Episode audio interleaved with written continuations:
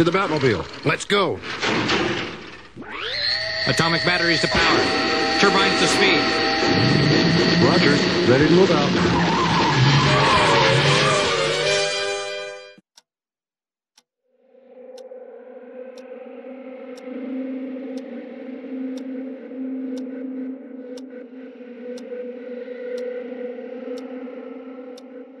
Siempre dije que así era como debían empezar un podcast.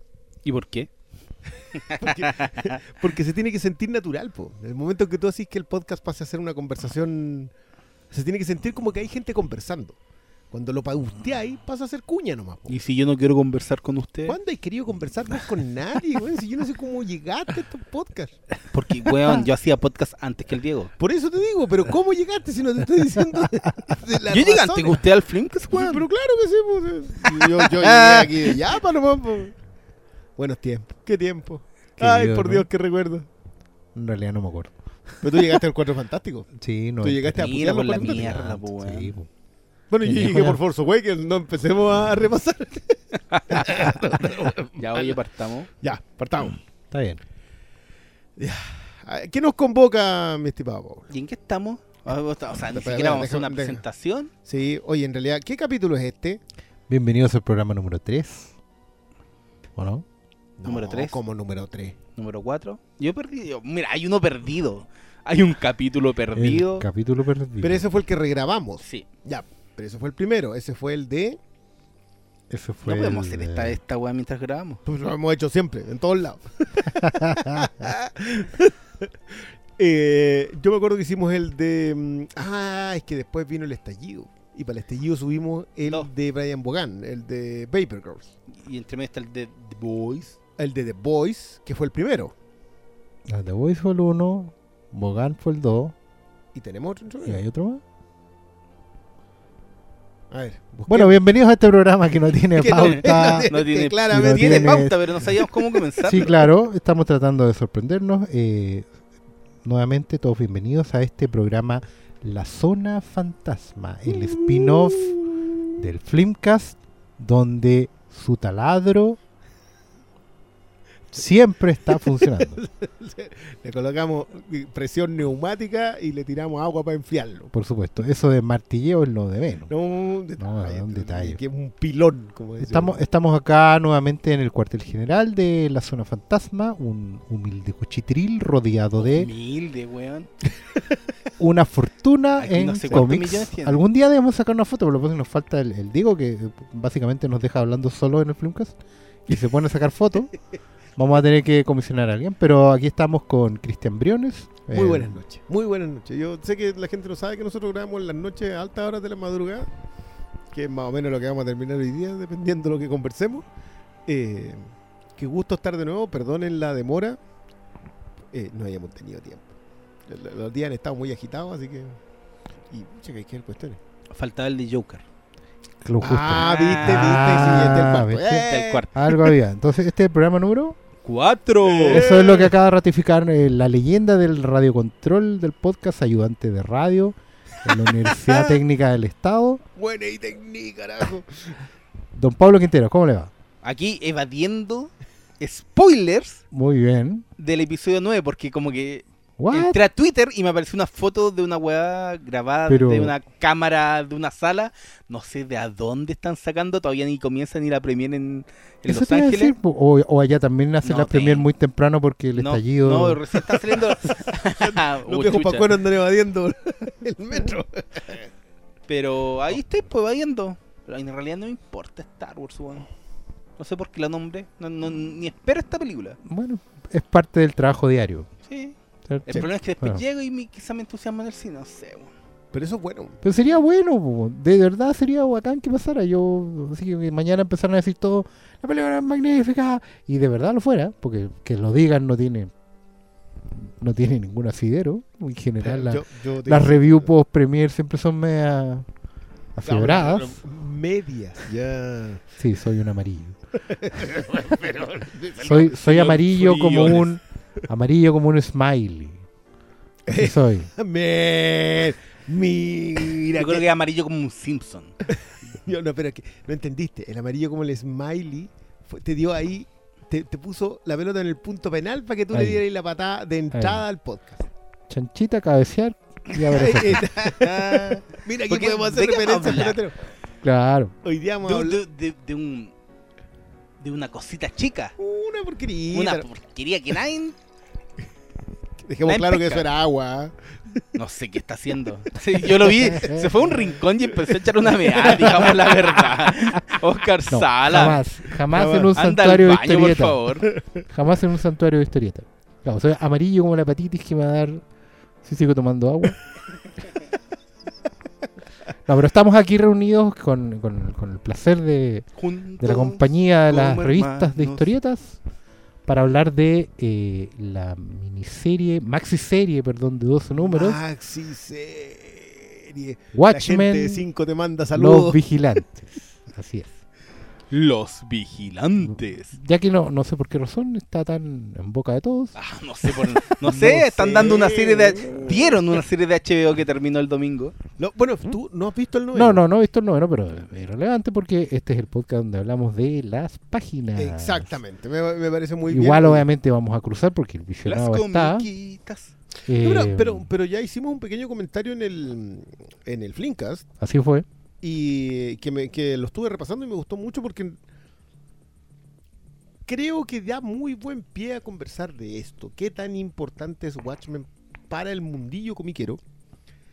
Eh, ¿Cómo abrió una beta que tiene sus pros y sus contras? El mismo Alan Moore lo ha sostenido en más de alguna ocasión. Eh, Y, y, y, perdón, esto estamos hablando de algo que tiene 32 años.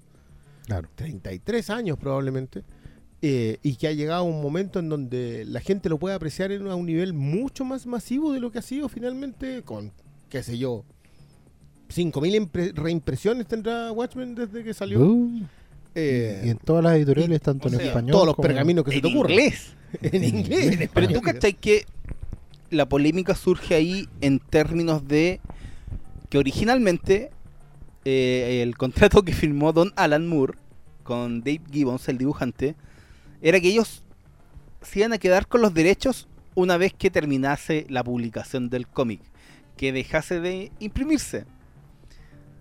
Sucede que ese cómic salió justo cuando DC Comics sacó El Caballero Oscuro de Frank Miller, que se le ocurrió mandarlo en un solo tomo y fue todo un éxito. Claro, cuando lo reimprime en un solo tomo. En un solo tomo. Recopila los cuatro primeros. Y A ver, pa- lo mismo pasa con Watchmen. Perdón, estamos cometiendo un error brutal. Lo primero, lo que hay que entrar, no estamos conversando solamente con gente que ha leído Watchmen. Estamos conversando con gente que probablemente no ha leído Watchmen. Expliquemos qué es Watchmen, cuándo llega, en manos de quién.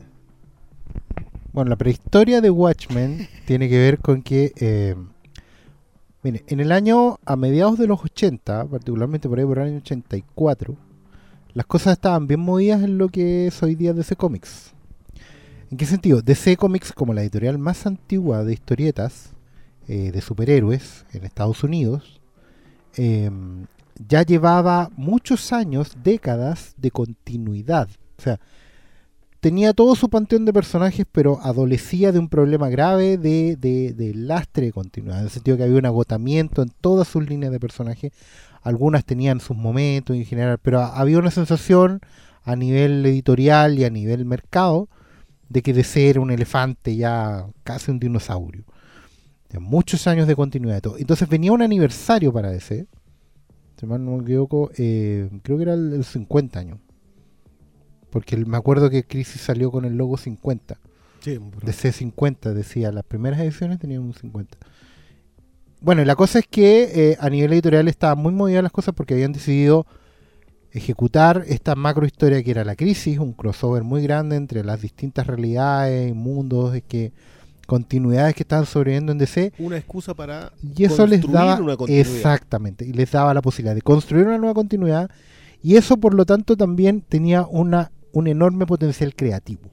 Así es. Entonces, muchos autores fueron muy atraídos por DC, autores de gran calidad, porque efectivamente les estaban dando eh, manga ancha para hacer incluso más que lo que quisieran, sino que lo mejor que podían hacer. Mm. Y en ese contexto, Alan Moore ya estaba trabajando con DC, estaba haciendo la cosa del Una- Una, pantano, tonterita que se llama la cosa una del lecerita, pantano. justamente un personaje como que con el que había funcionado una suerte como de, de- de prototipo, o sea, efectivamente habían dejado que Alan Moore tomara el personaje y le diera un cambio en 360 grados, Para quedar ahí mismo. claro, no, en 180 grados. eh, y, le había le había insuflado nueva vida y había tenido un gran éxito de crítica. Y Alan Moore dice, mira, yo tengo un proyecto eh, que tiene que ver con un poco acabar con el género superhéroe. Y me gustaría hacerlo con unos personajes que DC había comprado recientemente de una editorial que había cerrado, que era Charlton Comics. Y llegó el pitch, lo evaluaron en DC y le dijeron, está bien, te vamos a dar el visto bueno, pero no vas a poder usar los personajes de Charlton porque ahora hay planes para ellos. O sea, personajes como el Capitán Atom, el Blue Beetle o Bicho Azul, como lo conocen acá, eh, Question, personaje muy popular después con los años, Peacemaker. eh, Peacemaker, que en ese tiempo estaban tratando de que fuera el villano principal en Green Lantern, me estaba acordando el otro día. Eh, y otros más, digamos, eh, iban a empezar a incluirse en la continuidad de DC. Una práctica que por cierto es más o menos habitual en, la- en las editoriales gringas, de comprar así carteras y, y después agregarlas a tu universo. Marvel también lo hace. O sea, DC eh, fue especialista con todo lo que sucedió con Shazam. Eh, Que era la exactamente, en competencia, los años los 50. demandaron Sí, y pues. se quedaron con el personaje una vez que no. ya no podían sacarlo. Claro, una historia que incluso llegó a rebotar hasta Marvel después muy, muy, de forma muy rara. Por Miracleman. Y pues, mira, y Alan Moore. ¿no? Bueno, esa es otra historia en todo caso. Bueno, la cosa es que llegamos ahí. A- Ahí termina la prehistoria de Watchmen. Alan Moore tiene el visto bueno para tirar esta historia que ha diseñado con Dave Gibbons. Es una historia bien definitiva, en el sentido que es como un final del género. Va a aplicar una suerte de experimento narrativo, visual y comiquero en este universo de personajes, un universo cerrado. Y nada, pues visto bueno y empieza a publicarse sin mucho anuncio espectacular, porque era básicamente un autor respetado, pero no un superventa.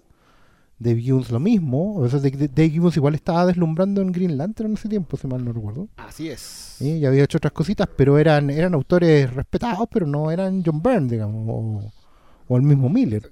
Es que, claro, es que igual corre en paralelo. Claro, No- porque No alcanza a ser el reinicio de, porque No. era una miniserie cerrada en su propio universo. Entonces, el- exactamente. Y, un, y un gran acierto de Giordano, por cierto. Él era el editor en jefe en ese tiempo, don Dick Don Giordano. Dick Giordano. Otro ejemplo de que grandes artistas pueden, que grandes entintadores sobre Yo- todo. exactamente, es un gran ejemplo de humildad el hombre, porque él era un entintador, Sí, po. ¿cachai? Y no tenía problema siendo el jefazo de todo en ponerse a entintar números mensuales, cual obrero.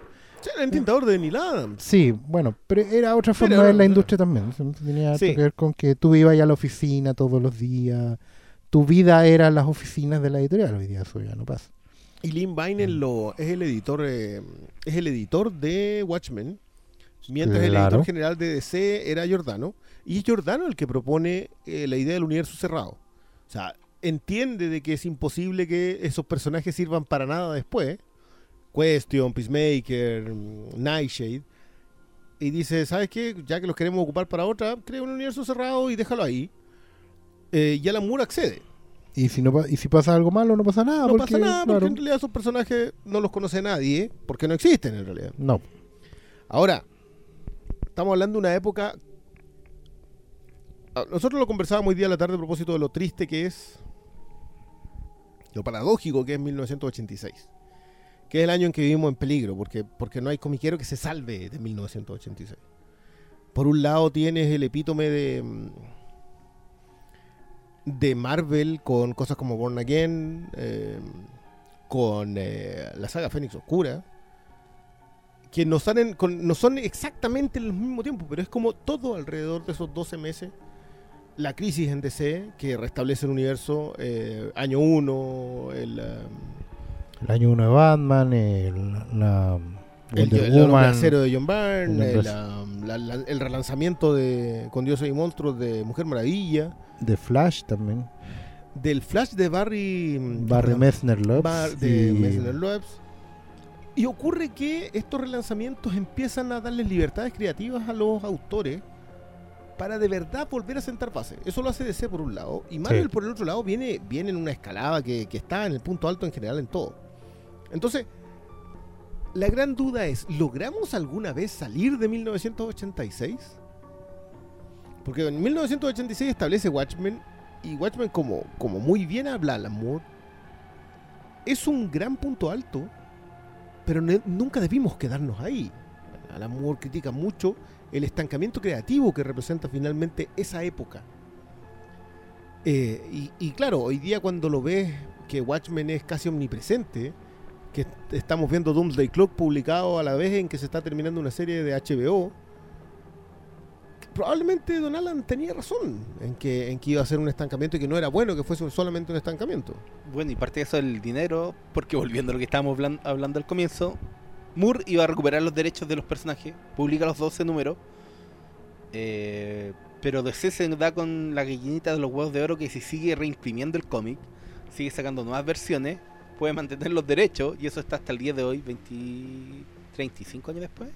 37 años. No, 32 32 años después. 32. El 86 se empezó a publicar la miniserie. Entonces 32 años después Mm. sigue y eso obviamente el dinero atrae más dinero y también ideas repetitivas que atentan contra lo que es Watchmen. Porque al final, ¿por qué Watchmen? Eh, el cómic de superhéroes más su- eh, celebrado. No es por hacer lo mismo de siempre. Tampoco por, por tocar las teclas de la nostalgia o, o, lo- o los, o los mismos arquetipos que, que siempre son abordados de la misma forma. Es un quiebre de de cómo abordar estas historias de superhéroes y cómo ir más allá, pero siendo una historia muy de superhéroes. O sea, sigue siendo un misterio de superhéroes, primero. eh, porque, porque es una historia de misterio, al fin y al cabo, Watchmen. ¿De qué va Watchmen? Watchmen va- es la historia de un grupo de, mm, de superhéroes que están en, en- existiendo en un 1985 ficticio. Paralelo. Para, pero, pero básicamente un 1985 que nosotros no podemos evaluar como la historia oficial. digamos.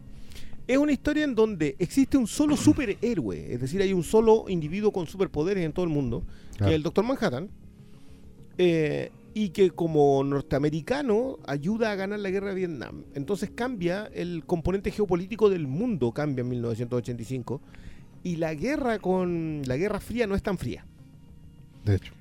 Ojo, esto es muy 1985. Yo esto lo, lo hemos conversado en más de alguna ocasión que a mí me cuesta mucho trasladar a una persona que existe hoy a 1985 y decirle, en ese momento la gente estaba con la idea de que alguien iba a apretar un botón y nos íbamos a morir todos.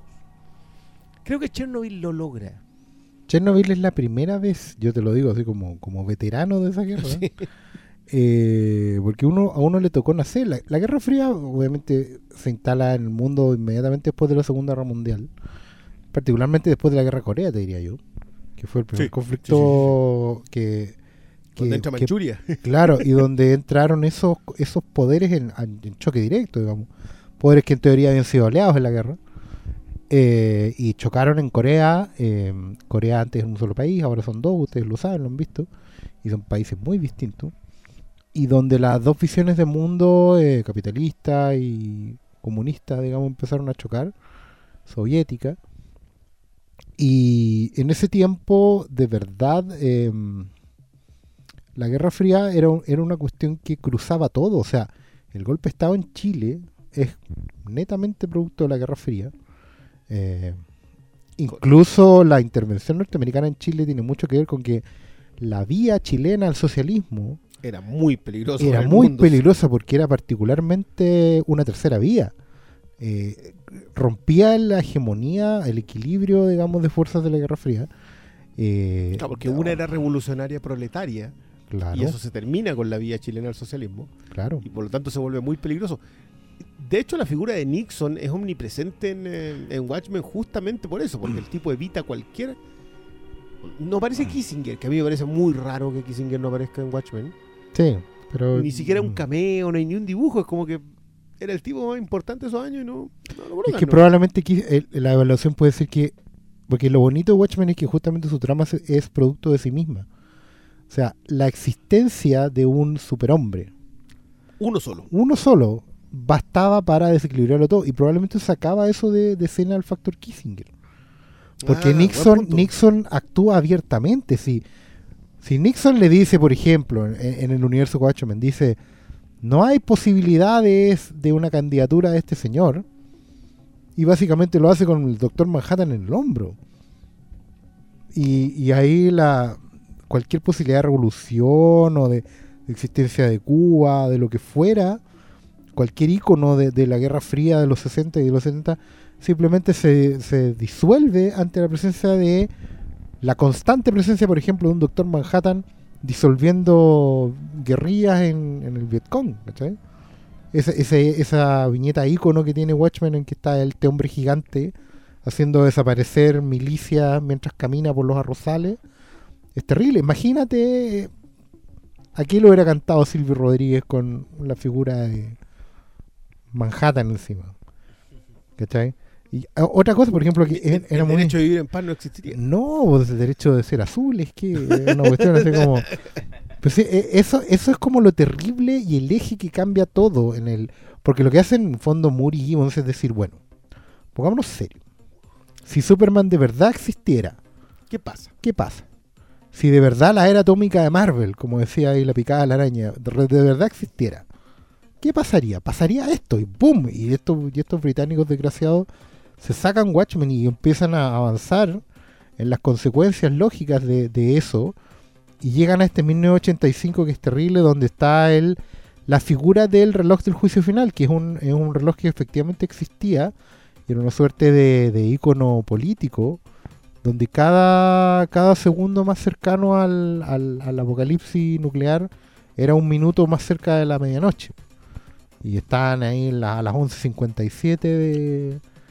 Se ocupó hasta más o menos hasta la caída del muro, básicamente. Cuando empieza a colapsar Claro. el... eh, el aparato soviético, Eh, después de claro, Chernobyl. después de Chernobyl, Bueno, otros particularmente. muchos factores, pues la perestroika fracasó y todo eso. Pero, claro, en algún momento em, había una, una cosa, amiguitos, que se llamaba el programa Guerra de las Galaxias. sí. Que es un nombre que le que puso con Ronald Reagan. No, pero un muy, muy nefasto nombre que le puso Ronald Reagan. Pero era básicamente que teníamos unas cortinas de misiles flotando encima de nosotros, Listos para... apuntando a distintos lugares estratégicos que no fuera Estados Unidos y viceversa. En el fondo, todos los otros misiles estaban en tierra. Miguel Mateos tiene un tema sobre Miguel Cierto, Mateos, Soda cierto. Stereo, el... eh, Todo el rock argentino, los 80 y, trata de y el rock latino en general. Sí. sí. Había, un, había el, el pánico sobre la idea de que alguien apretara simplemente algo tan simple. Perdón, pero eh, Terminator también está basada en la Guerra Fría. Claro, O pues, sea, Terminator está basado en que Skynet toma control de las armas. es la tercera vía, claro. Claro, y le dispara a Rusia. Y eso es todo lo que necesitaba hacer. Le- de hecho, le dispara a Rusia. Eso fue siempre me llamó mucho la atención que nos decían que le disparaba a la Unión Soviética. Claro, es para Rusia, porque Eh, era una cuestión como. No sé, pu- puede haber sido una percepción también en ese momento cuando lo escribió Cameron. Pero, mm. pero claro, la, la Guerra Fría no es lo que hoy día entendemos por la guerra. Hoy día es un evento histórico en el que tú crees que solamente había espía. Claro, Pero no, no, tienes nada. la idea de, de lo cerca que estábamos. Yo, a mí me gusta mucho ver cosas como como 13 días que trata la crisis de los misiles o en The Americans cuando tratan el tema del espionaje directo sobre Estados Unidos. Porque, porque buscan tratar de traspasarte lo que era ese enfrentamiento. Y lo que consigue Watchmen es, colo- colocando un factor de ficción muy potente, que es el Doctor Manhattan, llevarte a qué puede hacer alguien entendiendo de que el mundo puede aniquilarse a sí mismo. Claro. Y surge un segundo personaje en Watchmen. Me, van a perdonar, si no han leído Mm. Watchmen, por favor, no sigan escuchando eso. Váyanse a leer Watchmen, son solo 12 números, que necesita dos leídas porque es una maravilla. Eh, Mm. pero, pero no sigan escuchando esto porque vamos a mencionar un par de cosas que son clave. La primera es que. Ozymandias entiende que el mundo se va a autodestruir con o sin Manhattan. Y en ese momento, este otro personaje que es un tipo, es una especie de Lex Luthor que jugó a ser héroe, para tratar de aterrizarlo en, conceptos que la gente ubique completamente hoy día. Mm. eh, Pero con una capacidad física superior. Claro, claro, porque... Era como el hombre, era el hombre eh, era perfecto. el hombre perfecto. El hombre perfecto, eso era. Claro, era, el- era como era, un- era una cruz entre Lex Luthor y Doc Savage.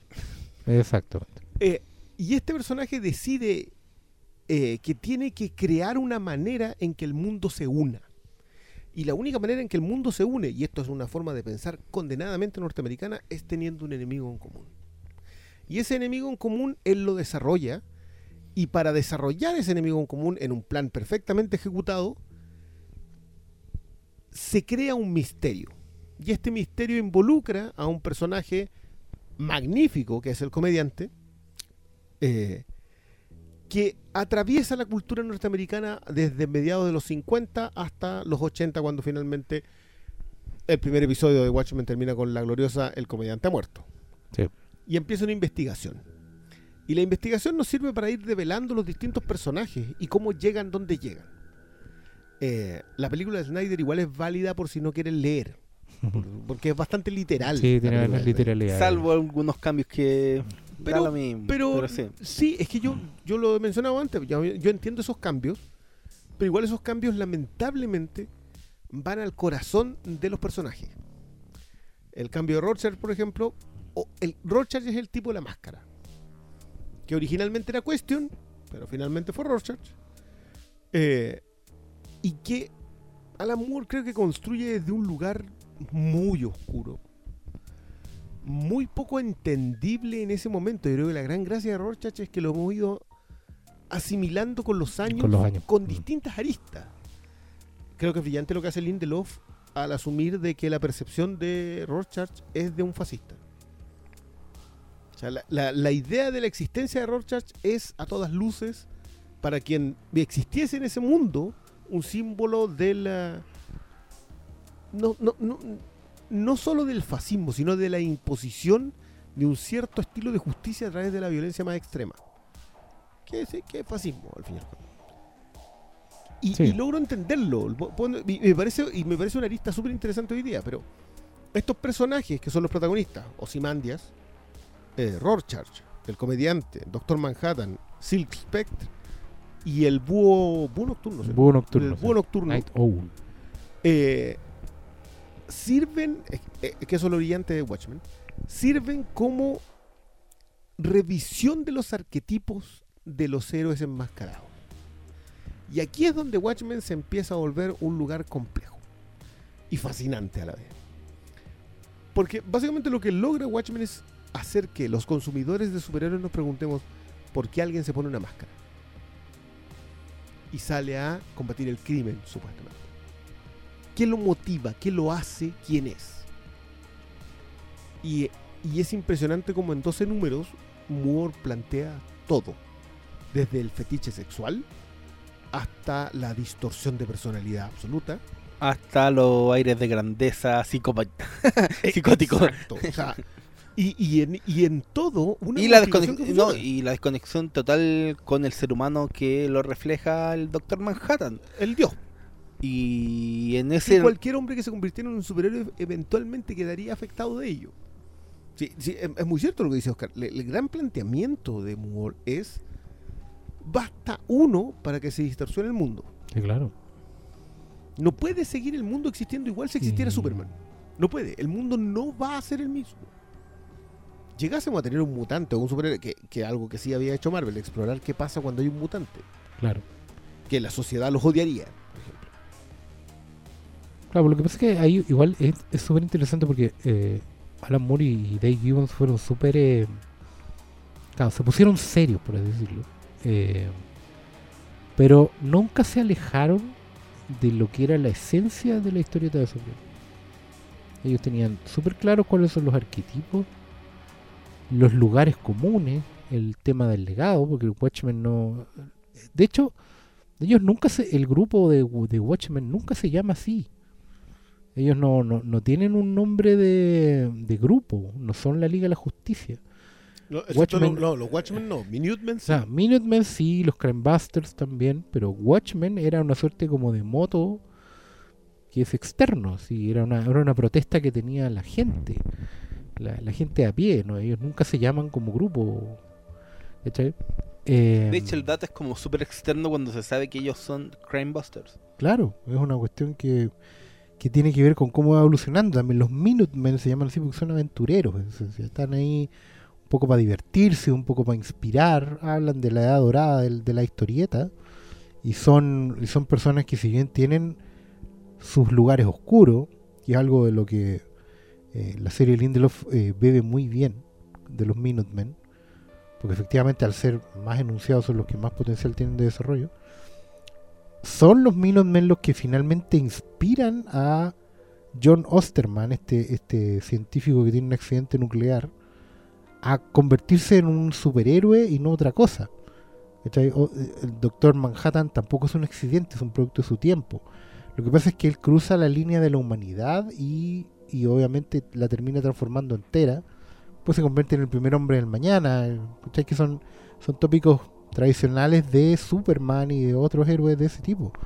¿Cachai? También está marcado por todo el componente sociopolítico que imprime Alan Moore en su obra, porque obviamente estamos hablando de que es la Guerra Fría, pero también es eh, como el propio Estados Unidos de esa época, sobre todo al tener a un, a un Nixon casi como de presidente vitalicio, Claro. moldearía a Estados Unidos, mientras por otro lado se crean eh, actores políticos que están opuestos a la idea de que hayan enmascarado.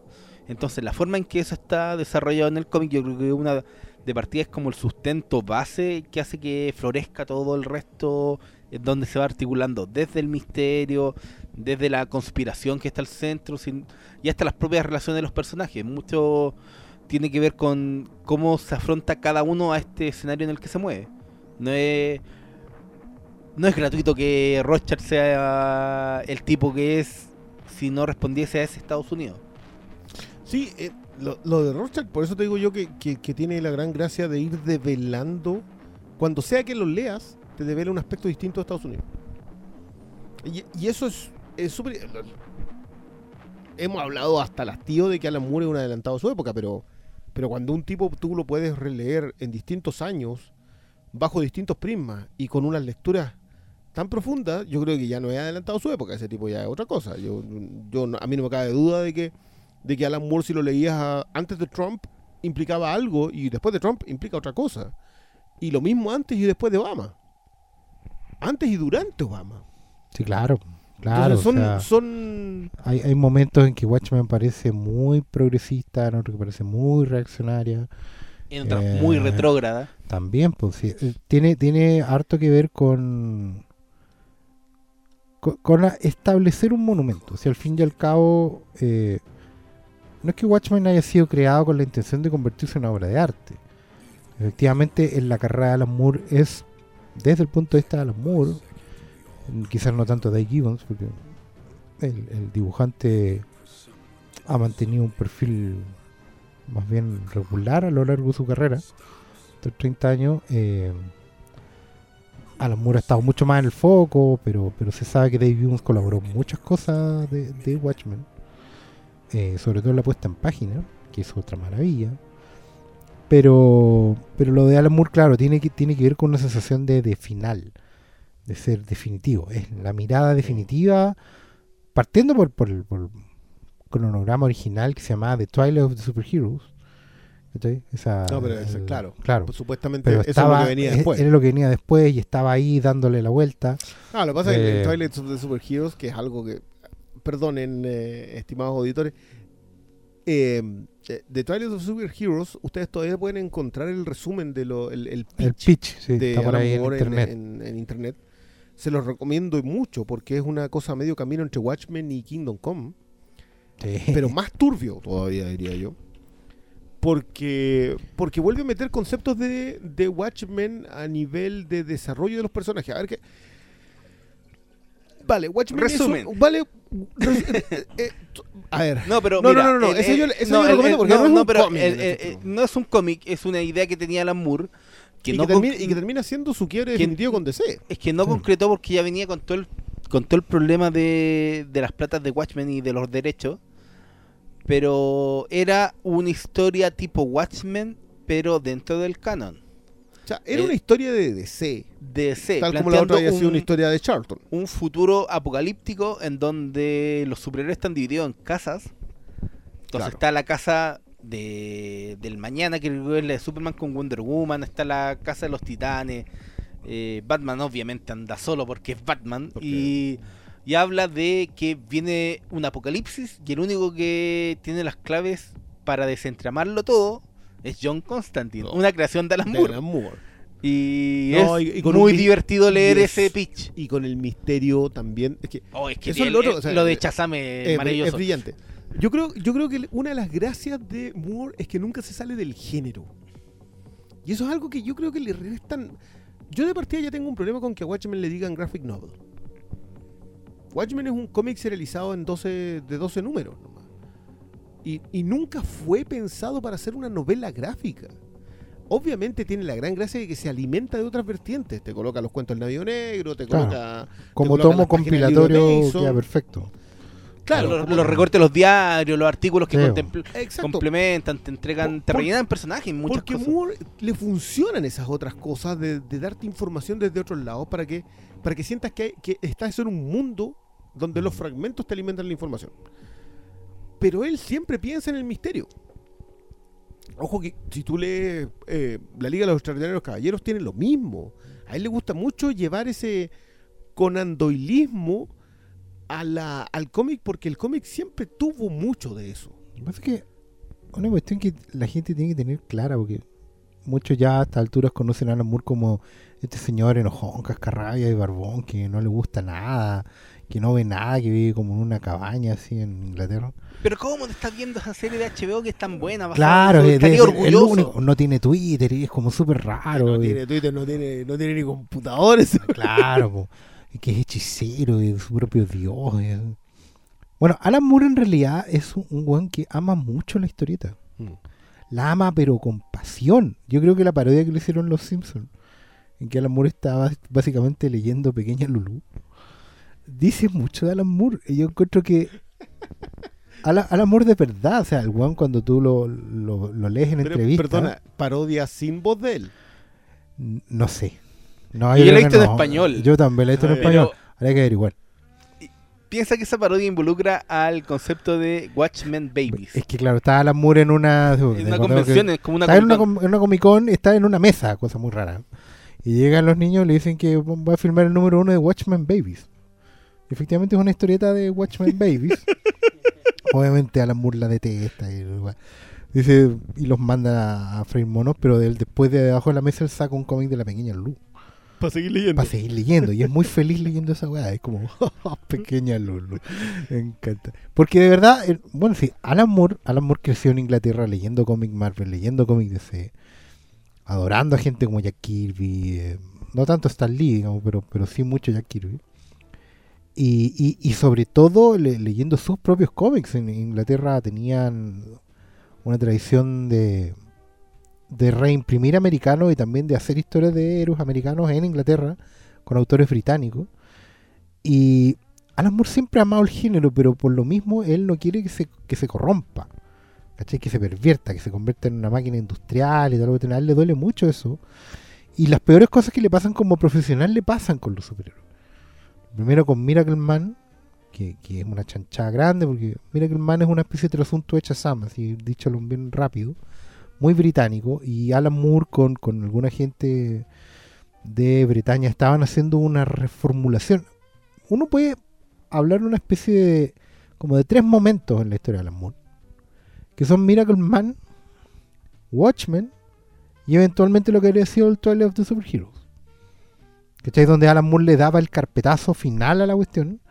Porque él siempre ha sido de la, de la tesis de que el fondo del cómic de superhéroes es para cuando tienes 13 años. Es en ese momento de tu vida cuando tú eh, abrazas el género, lo disfrutas, lo disectas, te metes en ese mundo. Pero siempre eh, debes saber que es finito, que termina. En algún momento lo dejáis y, y seguís adelante. Y, y cuando vuelves a él, vuelves con esos ojos siempre. Es un poco la tesis de Alan Moore sobre la historieta. Por eso él cuando, cuando estaba más peleado, inventó una editorial y una línea de superhéroes que era eso, ¿cachai? Que era America's Best Comics, y que era recuperar el, el cómic seriado, con historietas autoconclusivas, personajes como Jack B. Quick, eh, Grayshirt. Esa weá era pura vieja escuela y era volver. Y bueno, y terminó recuperando los arquetipos de la literatura en La Liga de los Extraordinarios Caballeros. Sí, la- America Best Comics, ahí es donde. eh, top 10. Salía bajo top 10. Top Ten Claro. y bueno, Prometea salió de ahí, ¿cachai? Que, que es Eh. quizás su inquietud más, Y- más interesante. ¿Y Sobre cómo se llama el Tom Strong? Tom Strong. Tom Tom Strong.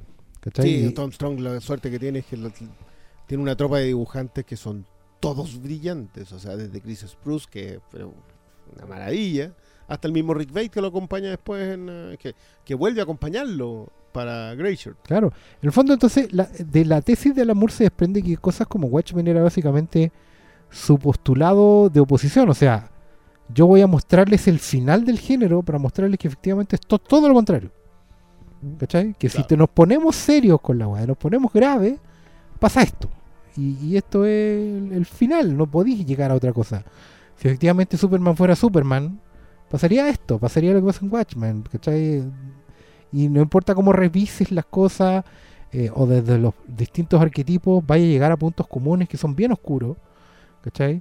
Y que necesariamente se resuelven eh, de, de maneras bien, bien adultas también, ¿cachai? Son bien complejas, es final de nada termina realmente, ¿cachai? Eh, tiene que ver con eso, con que efectivamente no, nunca vaya a tener satisfacciones ya cuando soy adulto. Es curioso lo de lo de Watchmen en el sentido de que lo que él hace es básicamente aplicar esta frase de Juvenal de quién, quién custodia a los custodios, quién vigila a los vigilantes, que no, no es de Watchmen, y la aplica a los superhéroes, o sea, la aplica a la máscara. Eh, y mientras más vueltas uno le da, y creo que, creo que la gran gracia de, de, de Watchmen es que lo que hace el amor es presentarte las vueltas, no acompañarte a dar la vuelta, sino que te dice, pucha, eh, es muy probable que haya un fetiche sexual en, eh, en usar máscara. Y te plantea cómo. Eh, en, en- en, a mi gusto, una manifestación brillante que es el personaje de- del Búho Nocturno, porque no solamente le pasa con Silk Spectre, sino que también le pasa con la. Nunca me acuerdo el nombre de la villana que lo perseguía y que tenían una. Que te, lo, que te lo enuncian solamente así como que ahí pasaba de todo, pero, Sí, pero sí, por los trajes. Que si lo pensáis, es al fin y al cabo lo que termina ocurriendo con Batman y Catwoman muchos, muchos años después. Eh, pero lo que hace Moore es básicamente te denuncia eso. Te denuncia lo que le pasa, lo que pasa por esa cabeza completamente destrozada de Rorschach. Te denuncia lo que pasa por el comediante. ¿Por qué es por ejercer poder? ¿Es por ejercer violencia? ¿Es por fetiche sexual? ¿Es por un sentido de justicia eh, vacío? Que creo que es lo que mejor funciona finalmente con lo que hace Lindelof con justicia Claro. enmascarada. Eh, ¿Dónde está la motivación? Pero el amor, como, como los grandes narradores, no te dice dónde, sino que simplemente te muestra las distintas puertas que tú puedes abrir. Eh, y creo que en ese sentido Watchmen funciona a nivel de advertencia. El quien vigila a los vigilantes es una advertencia, para entender que ponerse una máscara siempre va a estar mal. Claro, no es algo lógico ni sano, Algo no es una buena decisión, Claro. nunca es una buena decisión. No, Porque o falló la sociedad y por lo tanto te tenés que poner una máscara, pero si falló la sociedad, tú también le estás fallando a la sociedad ponerte la máscara. Eh, que, que, hoy día revisarlo tiene un peso enorme. Claro. No solo aquí en Chile, eh, en el mundo en general, hablar hoy día de, la- de las máscaras, que ojo que creo que lo que hace Lindelof es brillante en ese sentido, porque él recurre a fracturas fundamentales, Sí, claro. que, que, ah, yo creo que no hay duda alguna, creo que él mismo lo ha sostenido, de que eh, Watchmen, la serie, tiene que ver con la raza. Hay, hay- acá hay un tema eh, eh, racial en la conversación que establece él. Como una deuda histórica. Con una deuda histórica racial. De la misma manera que Watchmen en su momento establece, se establece en un mundo en donde la Guerra Fría es predominante y por lo tanto los, las motivaciones de los personajes responden a una geopolítica en específico. Cuando esa geopolítica mm, sanó 30 años después, que es lo que hacen en, en la serie, tiene un, otro, otra perspectiva. Pero claro que Watchmen te hace cuestionar todo lo que pasa. Mm. O sea, tú ves hoy día la relación entre Canario Negro y Oliver Queen y tiene otro tinte. Eh, para mal, y esto es algo que Alan Moore ha sostenido en multitud de ocasiones, a él no le gusta que el cómic se haya vuelto, abro comillas, adulto Claro. después de Watchmen. Y después de la broma asesina. que haya llegado el, el denominado Grim and Gritty, El que, famoso Grim and Gritty. que es eh, la tendencia de... ¿Cómo lo podemos tildar? Como de volver adulto todo el cómic de superhéroes durante los 90, Pero, y recar- pero- pero de una forma muy recargada. y, y no solo recargar, sino yo encuentro torpe. O sea, andar matando gente tampoco era volver adulto las cosas. Claro, Perdón, pero. Gwen Stacy había muerto muchos Era años como que adulto, hacerse adulto o llamarse adulto tenía que ver con mostrar lo que no podían ver los niños. Exacto. Era como súper infantil la mirada de la adultez, pero bueno.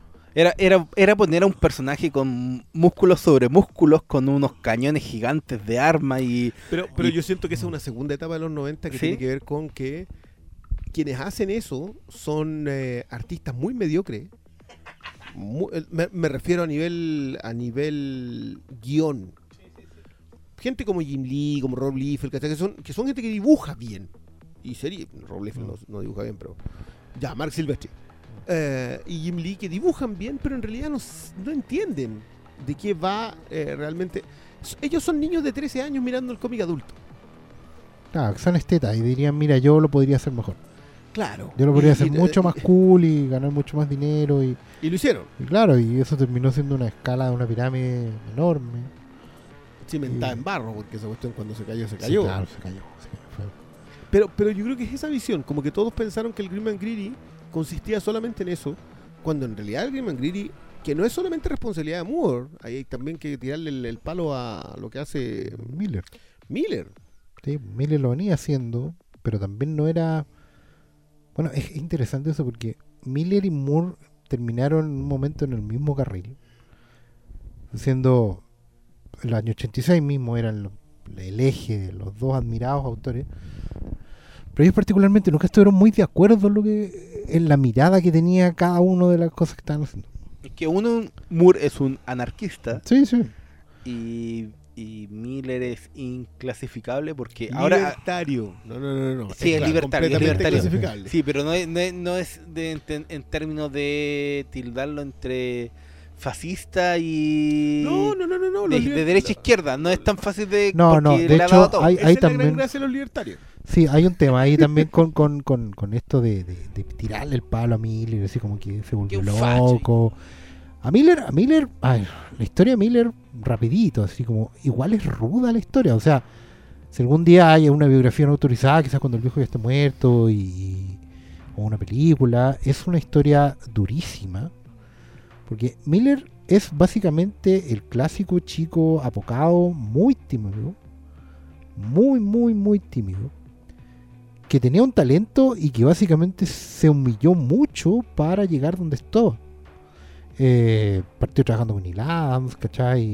Y, aprendió de los mejores, pero, pero siempre un buen muy solitario. Después cuando, cuando se empezó a relacionar con Lynn Barley también era una, una relación súper eh, eh, compleja porque era una- eran almas gemelas y todo lo demás. Pero lo que realmente daña a Miller en algún momento de su vida, eh, siempre desconfiado, siempre un buen duro, eh, fue que Miller vivía muy cerca de las Torres Gemelas. 2001. Entonces, para un weón que ya vive con miedo, ¿cachai? Enfrentarte al Y- y- horror y de. Que lo ha utilizado en su obra. Claro, el- enfrentarte a un horror que básicamente, el weón ha contado en un par de entrevistas que bueno, no podía, en su calle no se veía nada, estaba el polvo, murió gente que él conocía, gente que trataba, para un buen solitario. ¿eh? Entonces, la mirada del mundo Miller eh, tiene mucho que ver con la soledad y con el miedo, es un, es un weón dañado de siempre, entonces no es tan fácil como decir eh, el juicio rápido, así como el viejo facho, Pero es lo, es, es lo que generalmente se hace en este mundo de Sí, blancos y negros. pero por eso... Y no, no, no lo digo en términos raciales, sino de que, de Mm. que es o no es. Claro, es como o, o eres- estás conmigo o estás contra mí. Pero, Conmigo sin pero mí. sabes que yo, yo siento que la obra de Miller se lee muy bien cuando tenéis claro lo que le estaba pasando. Leer, bueno, leer Sin City en el contexto del divorcio de Miller con Lynn Barley, que es una hueá muy particular porque estaban divorciados y seguían trabajando. Eh, esa misoginia que podía, podía uno leer o no. eh, puta, tiene más de patetismo que de. Y en ese sentido choca mucho con Alan Moore porque Alan Moore es un weón como. eh, como de visión holística del mundo, ¿cachai? Para él todos están sincronizados en algún momento de las cosas que están haciendo y armando. Y, y claro, a ojos de Moore, Miller es un weón tan dañado que es un rachas, ¿cachai? Es un weón que está ahí pudriendo el... el- el- el- Porque, claro, como, como Miller es un solitario, él no se preocupaba de hacer las distinciones. ¿cachai? O sea, ustedes, Miller es de los que te tira el Dark Knight en la cara y te dice, tú interprétalo como queráis. A mí me importa una raja. Él tiene súper claro por qué hace con Superman lo que hace en Dark Knight. Pero no se preocupa de explicarlo. ¿Cachai? Y dependiendo de su estado de ánimo, en, en obras posteriores también después o te lo refriega en la cara, ¿cachai? O te, te lo saca del eje. Es un weón que comete errores evidentemente en eso, pero que es súper difícil de separar de su momento personal. Y para Alan Moore esa weá es disruptiva porque Alan Moore es un... Es, un, es más bien un, un- un hechicero de, de, de orden, ¿cachai? Alan Moore va colocando las cosas en sus lugares. A diferencia de su archinémesis Grant Morrison, pero ese es un cagüín muy bueno que contaremos Ese- en otro programa. oh, No, no, no, no, démosle un poco a eso. que, que, que Grant Morrison es un poco como. Eh, tú puedes hacer el paralelo entre Merlín y Morgana, así como hechicero maestro de, y que iba a darle todo su legado a, a la otra, y la otra que lo traicionó y lo encerró en un árbol y después le quitó el trueno y se puso a hacer magia al caos. Y eso fue lo que pasó un poco con Grant Morrison. Grant Morrison es parte de esa tropa que Alan Moore empezó a traer desde Inglaterra. ¿Cachai? Eh, ya O sea, que no la llevó él. no, básicamente lo recomendaba y la weá, pero así como llegó Neil Gaiman, que es como el aprendiz bueno, está este aprendiz. aprendí bueno. está, está el es otro. Muy cierto. Bueno, es sí, verdad. eh, eh, son son arquetipos muy clásicos. Es como casi los hermanos así, Neil y Grant. eran Yo leo mis cómics dos veces. Claro. Cuando los escribo yo y cuando los escribe Grant Morrison. Esa frase al amor. Eh. Y, lo, y bueno, y, y hay harta encona en eso, porque efectivamente alguna gente considera que Grant Morrison y Alan Moore van escribiendo hechizo contra hechizo cada vez que publican algo. ¿Cachai? Que hay, Hay que reconocerle a Grant Morrison que... Que, sus esfuerzos por tratar de trascender más allá de, de Moore, esfuerzos que yo encuentro que contextualmente son inútiles, porque yo encuentro que el- el cuerpo de la obra de Morrison es brillante. Pero el problema es que cuando tú lees Pax Americana, por ejemplo, quizás uno de los mejores cómics sobre multiverso que existen, igual es Alan Moore. Tú sabís que, tú sabís que eso es Watchmen, ¿cachai? No es... y, y- y se pone como a medio camino entre, entre la el populismo narrativo de, de Mark Millar y la densidad narrativa de Alan Moore.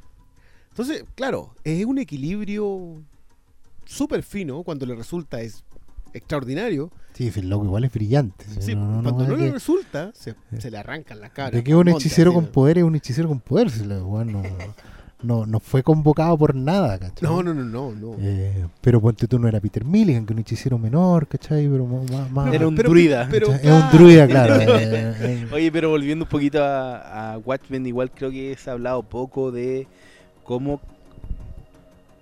se funden tanto el arte de Dave Gibbons con Alan Moore. Mucho Mm. se habla de cómo está estructurado el tema de los nueve paneles y... Pero yo Pero creo ¿tú, que... tú- tú sientes que eso es de Gibbons? ¿Que hay contribución de Gibbons ahí? Porque yo siempre he tenido el problema con que tú lo que sea que leas de Moore, o sea, que lo dibuje Kenny O'Neill, que lo dibuje Brian Bolan o que lo dibuje de Gibbons, la estructura es la misma. Eh, y al parecer, como... A ver. En esos tiempos existían dos métodos de construcción de cómics. Uno era el método Marvel Sí, claro. que el método Marvel era el guionista entregaba un guion, que era un plot. Esto pasa en esta página, esto pasa en esta página, esto pasa en esta página. Y el dibujante, esto, esto hablaba de la flojera de Stan Lee. Quiero, quiero que quede bien claro de que Stan O, o Lee... de la eficiencia. o de su- mira que, Bueno, que sutil el término, muy bien. Guionizar ocho títulos al mes, y- Entonces se las entregaba a sus artistas con, miren, en esta página eh, llega un, un personaje y hace esto. Y el dibujante, y por eso también en esta dibujó- página llega un ser desde el espacio exterior. Te crean a Galactus. Listo. Listo. Bueno, que, que esa es la, es la gran gracia de la sinergia de ellos dos. Claro. Porque eh, el proceso no terminaba ahí. Stan Lee, por ejemplo, le decía a Jack Kirby, en esta página llega el Heraldo anunciando que viene este otro personaje que se va a comer el planeta. Y Jack Kirby diseñaba al surfista de plata, a un surfista de plata, que recorría el mundo anunciando que llegaba un loco que se los iba a comer, En una tabla de surf. en una tabla de surf. Este es el nivel de, de lisergia de que estamos planteando. Esos güeyes están drogados con Pegaba al techo, que saben qué, güey. El punto es que Jack Kirby iba y dibujaba eso, y Stan Lee lo recibía de vuelta, miraba esas páginas y le ponía diálogos. Ese era el método Marvel. Plot, construcción por parte del dibujante, diálogos encima. Lo cual terminó haciendo cosas brillantes, como lo mismo de Lee Kirby, lo, lo genial después de, de Roy Thomas, y finalmente Claremont, que eran tipos que entregaban una historia, le devolvían una cosa dibujada y le tiraban diálogos encima hasta que no hubiese dibujo debajo. Sobre todo Claremont. ¿no? Sobre todo Claremont. Bueno. ¿Sabes qué? Así anécdota aparte. Yo, yo estoy a paréntesis, muy cortito, pero estoy leyendo unos cómics de los cuatro fantásticos de Claremont del año 98. Ah, ya. Cuando Se tapa con la roca. No puedo leer un cómic en un día. No puedo, no puedo. Tengo que parar en la página 12. A descansar, la weá es como, oh, weón, he leído caleta. 12 páginas. Es impresionante, weón. Bueno, lo- los- sus X-Men funcionaban así, pero tenían la gracia de que, que ocurrían en dos paneles, digamos. Pero ese era el método Marvel. Ese era el método de construcción de un cómic entre dos, entre- colaborativo entre Marvel. El método ese era viñeteada. Sí. El guionista le entregaba esto pasa en esta viñeta, esto pasa en esta viñeta, y el dibujante lo construía. Entonces yo siempre he tenido la duda, habiendo leído todo lo que he leído de Moore, que Moore le entrega el cómic listo, usted me lo dibuja. Entonces, ese otro proceso colaborativo del dibujante tiene que ver con lo que hace en la viñeta. Y ahí Watchmen, a nivel gráfico, es extraordinario. Porque tú agarras una viñeta de esas que hay nueve en una página y la viñeta de fondo tiene detalles, sobre todo en el caso del... del- Lo que pasa es Del que el, búho. el- el plus que tiene Alan Moore en su pega con los dibujantes, y por eso no trabaja con tanto. No es un buen así como que le podáis cambiar el dibujante tan, tan regularmente. Alan Moore haber trabajado con 20 dibujantes en su carrera. No más. Y con algunos ha hecho más de mil páginas. y si es que no menos. Claro, porque hacía Abuelo Pájaro, Dave Gibbons, eh, eh, Jim Baiki era uno que trabajaba con él, Melinda Gevi. Pero en general es gente que él conoce. Que él trata. Bisset, eh, Vice- sí, con, con Vicente y Vicente. Totelben un rato. Eh, que es la más larga, sí, que deben tener cuánto, 35 números. más o menos. Sí, la, la, la cosa del pantano de Alan Moore. Eh, pero quizás con el que más ha trabajado es con el que con Kevin O'Neill en la Liga de los Extraordinarios. Caballeros. Que llevan varios años en eso. Y, con, y puede que con Llevaron. Jason Burroughs terminaron, sí. Y puede que con Jason Burroughs también ha hecho Sí, pues Jason muchas Burroughs en, en Avatar.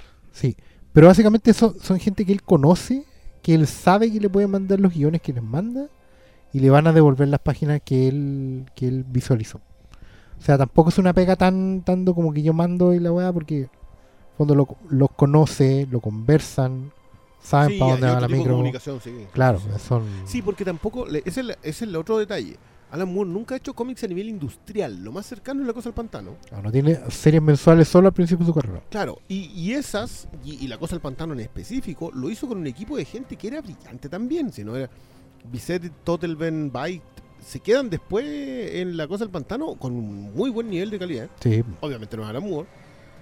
Pero. Pero claro. Moore trabaja con pocos dibujantes, yo diría, porque. No solamente le entregan la obra que él está pidiendo. Sino también porque Moore funciona no a nivel industrial. Él no produce. claro. Él crea Él- obras. Él, él arma la obra, la proyecta y ahí vamos. Claro. Por eso también a veces se muere lo que se tiene que demorar. Sí, bueno, nada es. Yo, yo esto lo he dicho antes. Yo creo que el mejor cómic de superhéroes que ha hecho Alan Moore es Watchmen. Probablemente el mejor cómic de superhéroes que hay. Pero no es el mejor cómic de Alan Moore. No, Eso es súper importante. Entonces, Para Alan Moore weá es como una expolola del año de la corneta.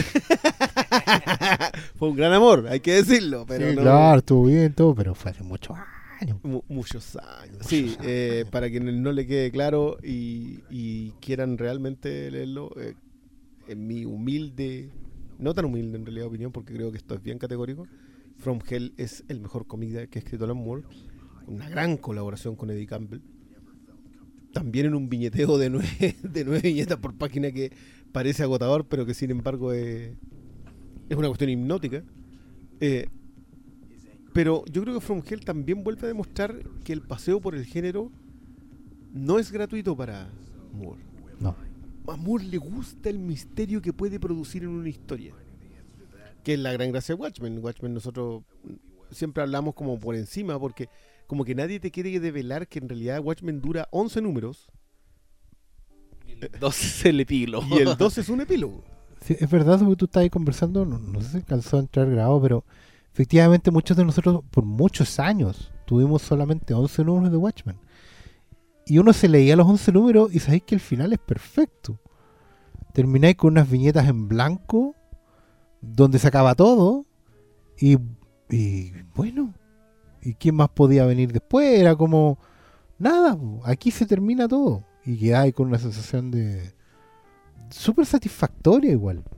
Porque estaba todo más o menos claro, estaba todo resuelto, más o menos entendiste todo lo que tenías que entender y era como, bueno, ahí, y por muchos años fue así, pues hasta que, por lo menos en mi caso, hasta que salió el compilatorio, el primer compilatorio de Norma, y ahí pude leer el final. Es impresionante. Para, yo, yo sé, mm, eh, muchachas, muchachos que nos están leyendo, que siempre han tenido acceso a las obras. Ya sea por, ¿Yendo? ¿No será escuchando? Perdón, es que nos están escuchando. Eh, siempre han tenido acceso a las obras. Yo, yo entiendo que la gente que se metió hace una década a leer cómics siempre ha podido leer cómics. Si no, si no te lo prestaba, nosotros teníamos que prestarnos las cosas. Eh, pero en particular en español y en Chile, el número 12 de Watchmen era el Santo Grial. Y el más absoluto de los Santos Griales. Yo te diría que con los libros de la magia, que los libros de la magia que yo creo que los he visto dos veces en mi vida, una cuestión que me compré en el Persa, así como que tuve que caminar de, la, de Plaza Libertad, en- de la Plaza Barcil en Libertad, Claro. hasta el Persa para volver a comprarlo porque no tenía la plata en ese momento. Eh, no, y, y lo he visto en serio, solamente dos veces los libros de la magia en esa edición 5 que, que parecía baraja de naipes, porque sí, la, no. la podíais literalmente barajar. Pero el 12 de Watchmen yo nunca Bueno, lo que- vi antes. Claro, que hay que explicar también que no, no solo en digital, sino que en papel nosotros no teníamos distribución directa. No, no, No era como que ahora iba a tu tienda favorita y te tenían las novedades de la semana. Eh, no, pues, llegaban fardos de historietas. De hecho, a mí me gusta mucho, siempre cuento esta historia, pero me da lo mismo. Este puede ser el primer programa de, de muchos. Me gusta esa frase de Stan Lee. Todo cómic es el primer cómic de alguien. Eh, efectivamente, estaba el rumor de que esos cómics llegaban acá comprados para hacer papel confort. Era- Llegaba- era. Que, que Cinco liquidaba así lotes fardos de lo que no había vendido. Y por eso llegaban muchos retapados, que eran los que ya ellos no habían vendido en España, estaban tratando de vender en. Y vendían a precio huevo a Argentina y de Argentina llegaban acá, por eso llegaban en terminales de buses, en el puerto, en Valpo. Y claro, y eran lotes muchos de los mismos números. Y obviamente el 12 de Watchmen se había agotado en España porque y los pocas copias que La llegaron. leyenda de que imprimieron menos. Claro, que, que igual es, es una práctica editorial real, o sea, del número uno se imprime tres veces, cuatro veces lo que se puede imprimir de los últimos números. Eh, pero yo me acuerdo, claro, estaba el, el- el- el mito del 12 de Watchmen, que no estaba en ningún lado.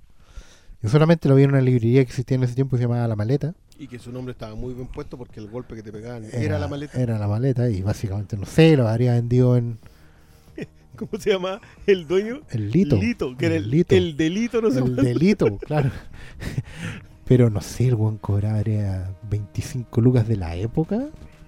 Estamos hablando de los 90, muchachos. hoy día los 25, cobran- cuando, cuando el pasaje de escolar co- eran 30 pesos. pesos, po, o sea, bueno, no, no, era, era impagable.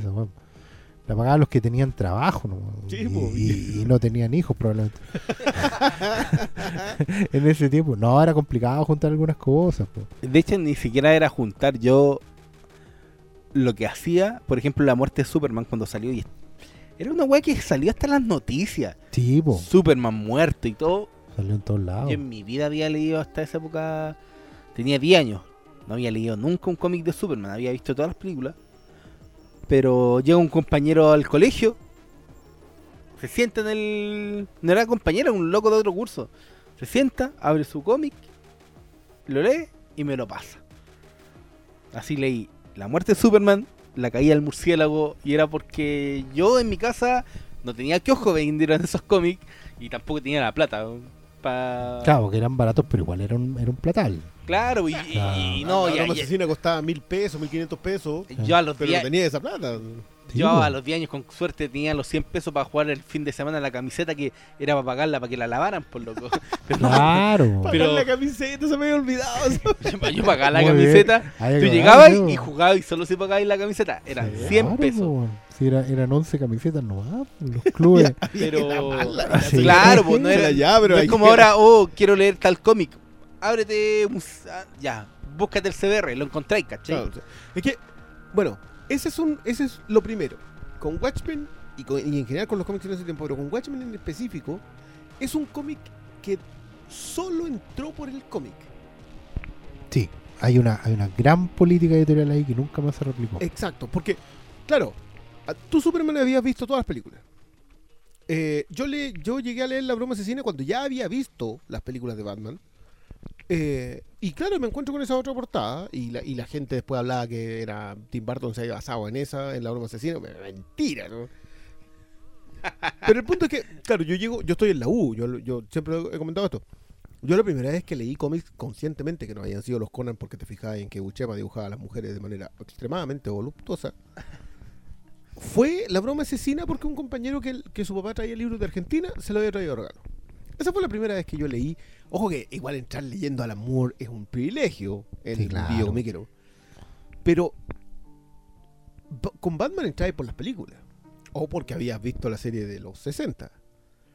Pero con Watchmen no entrabas con nada. Watchmen era una obra virgen completamente para un Bueno. lector de cómics. Había, había revistas en los kioscos a 100 pesos, botadas, el número 5, 6, 7, nadie las compraba. Y la única forma que había que, que uno se metía, por lo menos en ese tiempo, era que ya, tú ibas y te comprabas un cómic de Superman en, en el terminal de bus y todo. Y al final de la revista venía mucho avisaje, mucho artículo y checklist. Y en todos esos números, aparte de venir una- un montón de títulos que probablemente no tenían nada que ver con lo que te habías comprado, Sandman, La Cosa del Pantano, The Butcher, eh, Eh, Epicurus el Sabio, puras cuestiones así. Screamer. Screamer, Oye, claro, Pura claro. joya. Lo- los articulistas, y por eso quizás mi generación es tan agradecida de ellos, te recomendaban las te las vendían. po. Los buenos sabían que esa era su única manera. Cinco era una editorial chica. Y era la única manera que tenían en realidad de venderte otros productos por los cuales estaban apostando. ¿Tú que Entonces, cuando- yo por lo menos, para terminar la idea, yo leía Crisis y decían, el único cómic que podéis estar leyendo después de leerte este es Watchmen. Y te la vendían así, ganador de mil premios, no te lo podéis creer, el cómic definitivo. Evidentemente, si la hueá costaba 100 pesos, le dais una oportunidad. la gran ventaja de Watchmen es que tú terminabas el número uno y querías sí o sí leer el número dos. ¿Sabíais que lo que estabais leyendo? Yo, yo, yo siempre digo esto de Mulholland Drive, que Mulholland Drive termina, tú sabes que viste una gran película, pero no entendís nada. Y, no, y, no, y sabes tampoco que tienes que entenderla. Esa es la gran gracia que tiene Mulholland Drive cuando la gente habla del- de este cine que no se entiende. Es que Mulholland Drive es el mejor ejemplo de una película que no, no tienes que entender, pero sabes que acabas de estar ante una obra de arte. Yo siempre tuve la misma sensación con Watchmen. Termina, el comediante ha muerto, la caída del... Y tú dices, ¿qué, qué pasó aquí? Y te coloca patas arriba todo tu consumo de cómics hasta la fecha. Y logra hacer que te empieces a fijar en detalles de construcción. Porque lo que dice Malito es muy cierto. Lo que hace Dave Gibbons es entregarte una profundidad en los detalles que hace que tú te empieces a fijar en todo en una viñeta. Y no solo eso, es como, piensa tú en, en el trabajo que hay en, ya, las portadas. Las portadas de Watchmen en los números individuales son muy emblemáticas. Pero no es la primera que, viñeta. porque son la primera viñeta y cuando das vuelta la portada, te topas con la primera viñeta y encuentras ahí algo especial. O sea, al final eso es, eh, es cómo está pensado el cómic, no solo en términos de diseño de personaje, sino en cómo la narrativa, no, no más solo en los diálogos, sino en, en, en las cosas que están de fondo, en, en- en ese espacio que hay entre viñetas que siempre hablamos aquí. El gutter. Entonces, eh, el factor especial de Watchmen, que, o el factor especial de un cómic, siempre es algo que sale de la norma. Y yo creo que en Watchmen ya es como sale en cada viñeta de la norma. Y eso es lo que lo hace imperecedero. No, yo Watchmen me lo leo generalmente una vez al año, mínimo, porque me dan ganas, lo pesco y siempre encuentro algo algo que no me había dado cuenta. Es como, no es que no me haya dado cuenta, pero es como algo que le, le doy el, el, el énfasis, Sí. ¿cachai? Eh, A mí, a mí pasó el otro día a propósito de un capítulo de la serie eh, en que alguien hizo como un listado de curiosidades. Esto lo comentamos en el, en el, en el podcast. A propósito de la atalaya, del, Watchtower que andan trayendo. eh, en el capítulo de Looking, de Looking Glass. Looking Mirror, Looking Glass. Eh, y claro, vuelvo sobre el cómic y el cómic es hipnótico para un lector de cómics. Si tú llevas mucho tiempo leyendo, leyendo mucho cómic, no importa quién seas, yo creo que si tú abres Watchmen en cualquier página, habiéndolo leído antes, tú te caes pegado. Tiene Sí. esa cualidad. Yo me acuerdo perfectamente que me pasaba porque yo el primero que tuve no fue el 1. Para nada. He tenido...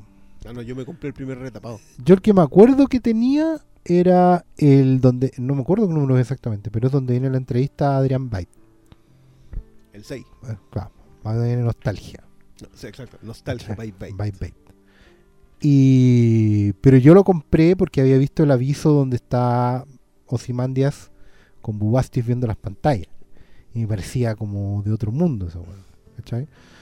Eh, pero lo que más me atrajo en ese momento, porque de la historia no entendía mucho, no conocía los personajes, este es el número 6, era que el dibujo de Dave Gibbons se veía muy clásico, se veía muy antiguo, pero lo que dibujaba no tenía nada de antiguo.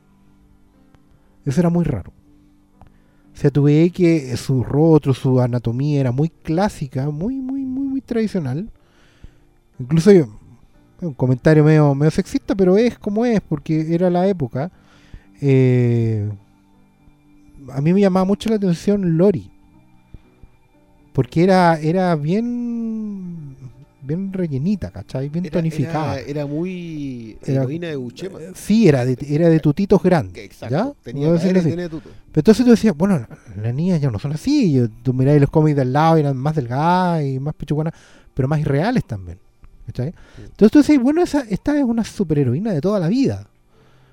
Pero no están haciendo cosas de toda la vida. ¿cachai? Están- A mí me pasó eso mismo con, um, con Búho Nocturno, claro, que tiene ponchera. Tiene- sí, pues ya y está. son- y son pequeños detalles. Y Hollis Mason es un viejo. Sí, Y la, y la madre de Lori también es una persona de edad. Cuando se está colocando la. En la segunda ocasión, cuando se está colocando. La segunda iteración, colocándose la ropa. La primera novia de. mm, Manhattan, lo mismo. claro. Hay, hay ciertas. Hay ciertos acercamientos sobre los personajes considerando el mundo real, considerando la gravedad del mundo. Que las cosas, o sea, que la vida te cae encima. Y, y- y siento que Gibbons nunca ha sido realmente valorado por eso. es Por la construcción de esas viñetas. De hecho, a mí me pasó mucho que eh, después con los años logré con- conseguir el los cómics de Alan Moore con Dave Gibbons para Superman. O sea, para el hombre que lo tenía todo y el que le sucedió al, al- al hombre del mañana. No, no, no. no. Uno no. O sea, no, el sí, pues el otro, el otro es concursón. Pero es que la confusión es a donde iba yo. ya. Porque en un momento no me di cuenta. Curzon es un dibujante que toda la vida ha dibujado a Superman. Un que trabajó, no sé, como treinta y tantos años La en dupla Superman. Swanfenberger. Claro, y a mí yo detestaba con el alma a Curzon. Yo me acordaba de haberlo visto en cómics de Novaro, me parecía tan acartonado y un Superman así tan señor, la Lois Lane tan así, años 50, 60. A pesar de que estaban metidos en historias con los 70, ya eran reporteros de, de Sí, tele y toda la había. LCD. Y claro, y, y Morgan Edge y, y todo muy... Ah, Intergang. Intergang y, y era el jefe y estaba, no, era todo muy raro. Pero en un momento estaba leyendo a Dave Gibbons con Alan Moore y era como, bueno, ¿cuál es cuál? O sea, eh, eh, se siente súper clásico, pero están pasando cosas horribles. Y era como, y ahí estaba la, la gran gracia de haber escogido a Dave Gibbons como el dibujante definitivo. ¿Cachai? Si tiene que ver con eso, ve, va a dibujar la historia final de todo un género. Y tenéis que hacerlo como si lo hubierais hecho toda la vida. Yo, yo sabes que siento, tengo justamente ese, pro- ese- Mi mayor inconveniente con Watchmen es que no era la historia final. Siento que lo que hace, lo que hace Moore y lo que hace Gibbons es hacerte una historia definitiva, pero no la final. Lo que trata de hacer Moore, que siento que lo hizo, y por eso también su molestia con respecto a la revisión constante de Watchmen, es que el tipo lo que hace es darte cimientos para partir para otro lado. Claro. Para decir, perfecto, teníamos 13 antes y podemos seguir disfrutando de tener 13 años cuando volvemos a leer cómics. Pero igual podemos tener 15. Igual podemos tener 20. Igual podemos tener 50 y disfrutar este medio porque el medio puede crecer contigo. Pero no lo hizo el medio. Mm. La gran deuda con Alan Moore siempre va a ser esa. Que mientras él pudo y después hacer eh, eh, cómic de aventura, igual pudo hacer Prometea al paralelo. Y pudo hacer Top Ten. O sea, pudo colocar eh, distintos géneros a trabajar en el mundo superheroico. Astro City le debe cuánto a Watchmen. Casi todo.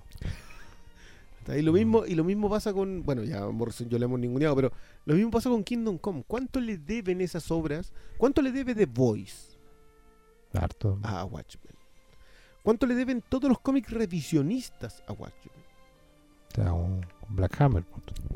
Black Hammer es un gran ejemplo. Sí, Black Hammer es. Black Hammer agarra la fórmula, derechamente. Pero agarra la fórmula desde la aventura De- pura. Claro, que Y es, es- y porque eso es la, funciona- Doom, es la pero Claro. Es una continuación de la Doom Patrol, pero pasada por el... Sí, la End League también de Remender, que, que es buenísima, que creo que es un cómic muy ignorado, pero muy, muy bueno. Una lástima que, que lo terminara apurado porque se fue a un contrato especial con Marvel. Pero, pero claro, es todos esos cómics que hacen lo que, que lo que terminan de hacer es por revisión, es tomar el cómic y conversarlo de nuevo, son deudores de Watchmen. Ahora, el punto es depende de quién lo haga, porque The Ultimates también es revisionista, pero es revisionista, perdón el término, es un revisionismo pajillero. Como, como suele ser Miller, ¿cachai? O sea, no, no es... Ah, bueno, era la revisión de la revisión, que ya era la Authority. Ese es otro, Planetary y Mm. Authority. Bueno, Planetary no, Planetary es mucho más original dentro de todo porque Planetary bebe de, de vertientes de cultura pop, Sí. no de vertientes dentro del mismo cómic. Entonces, claro, lo que construye en Planetary Warren Ellis, que, que merece capítulo aparte, ¿no? porque probablemente es la obra definitiva después de Watchmen. Sí. eh, eh, es otro tipo de salto. Ahora, ¿cuán- ¿cuánta deuda tiene el cómic con Watchmen? ¿Cuánto error se cometió al considerar que Watchmen era el cómic definitivo? Que lo es. Pero debió haber sido partir por otro lado nomás. Probablemente. Ahora sí se partió por otro lado. Todos tenemos- lo hemos conversado acá. Lo que pasó con Alan Moore es que Alan Moore funda géneros o subgéneros dentro del cómic. Mm. Y Vértigo le debe la vida a Alan Moore por dos lados, por Watchmen y por eh, La Cosa del Pantano. Eh, y eso mantuvo viva a DC creativamente hablando durante dos décadas, si no, si no más. Al fin y al cabo, Morrison terminaría recalando en, eh, en Batman porque, porque, porque había hecho todo lo que había hecho en Vértigo. Ahora, ¿Vértigo se debe a Watchmen también? Quizás no totalmente, pero No se puede separar una cosa de la otra porque al final todo el negocio está influenciado por Watchmen. Si al final es claro, las buenas ventas de eh, Watchmen sí, igual... todo, eh, tanto económicamente como hasta en términos editoriales, yo creo que siempre intentaron replicar y atrapar el, el rayo de nuevo en la botella y que es algo imposible, pero creo que para bien y para mal, en algunos casos dio pie a buenas cosas y la mayoría de las cosas no, pero yo creo que es ineludible que no se puede separar Watchmen de la industria del cómic desde su publi- publicación, como que Por mucho que lo intenten diciendo que es una novela gráfica. o- o le traten de sacar el poto a la jeringa, Eh, Sí, yo siento que a mí me molesta mucho eso. Siempre me ha molestado, yo siempre he alegado a propósito del tema de novelas gráficas, porque siento que más encima va contra el espíritu rescatista de Moore. Moore es un tradicionalista en ese sentido. El Y es tipo un, el un serializador, al hombre le gustan las portadas, las contraportadas, Es que los el- correos de... hay que considerar que el término novela gráfica igual es hecho para atrapar a todo el mundo, al público general, para decirlo más específicamente, que cree que los cómics son para niños. Pues entonces, obviamente, le levantan el poto para, para intentar Sí, sí, que, que sabéis que yo no tengo problema con que eso lo haga la industria. Lo entiendo, lo acepto. Es más, lo celebro. Cualquiera que logre diseñar un sistema resumido en dos palabras que capte incauto, se merece mi respeto. Cualquiera. Mi problema es con ese incauto que cree que... No, es que yo leo novelas gráficas. Yo no leo cómics. Amigo, está leyendo una cuestión que salió en 12 números. Lo único que hicieron fue ponerle tapas duras. Entonces, eso siempre me ha sacado un poco aquí. Ahora, hoy día sí hay novelas gráficas. Cualquier, no sé, tuvimos a Joe Saco hace cuánto, en un par de meses lo tuvimos acá en Chile. Nadie puede decir que la novela gráfica no existe. No, obviamente. Pero, pero Sí. no lo es un cómic de superhéroes serializado que después termina retapado, ¿no? Igual, Eh, si igual la novela gráfica es un invento medio desesperado de Will Eisner, pero con mucha razón. El viejo necesitaba vender sus historias y no y se le estaban alargando igual eran el viejo el viejo contaba historias de barrio, historias muy muy personales.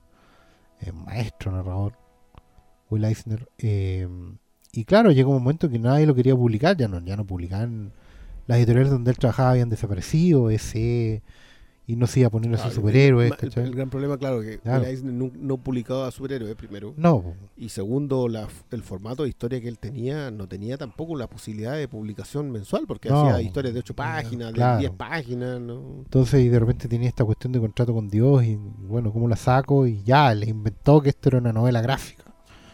¿Cachai? Y, y fue la forma que logró que lo publicaran. Pero, claro, al final el formato igual dio pie a eso mismo, a historias que estaban ahí pujando por salir. Y existe, como tú bien decís hoy en día. Pero a cada quien lo suyo.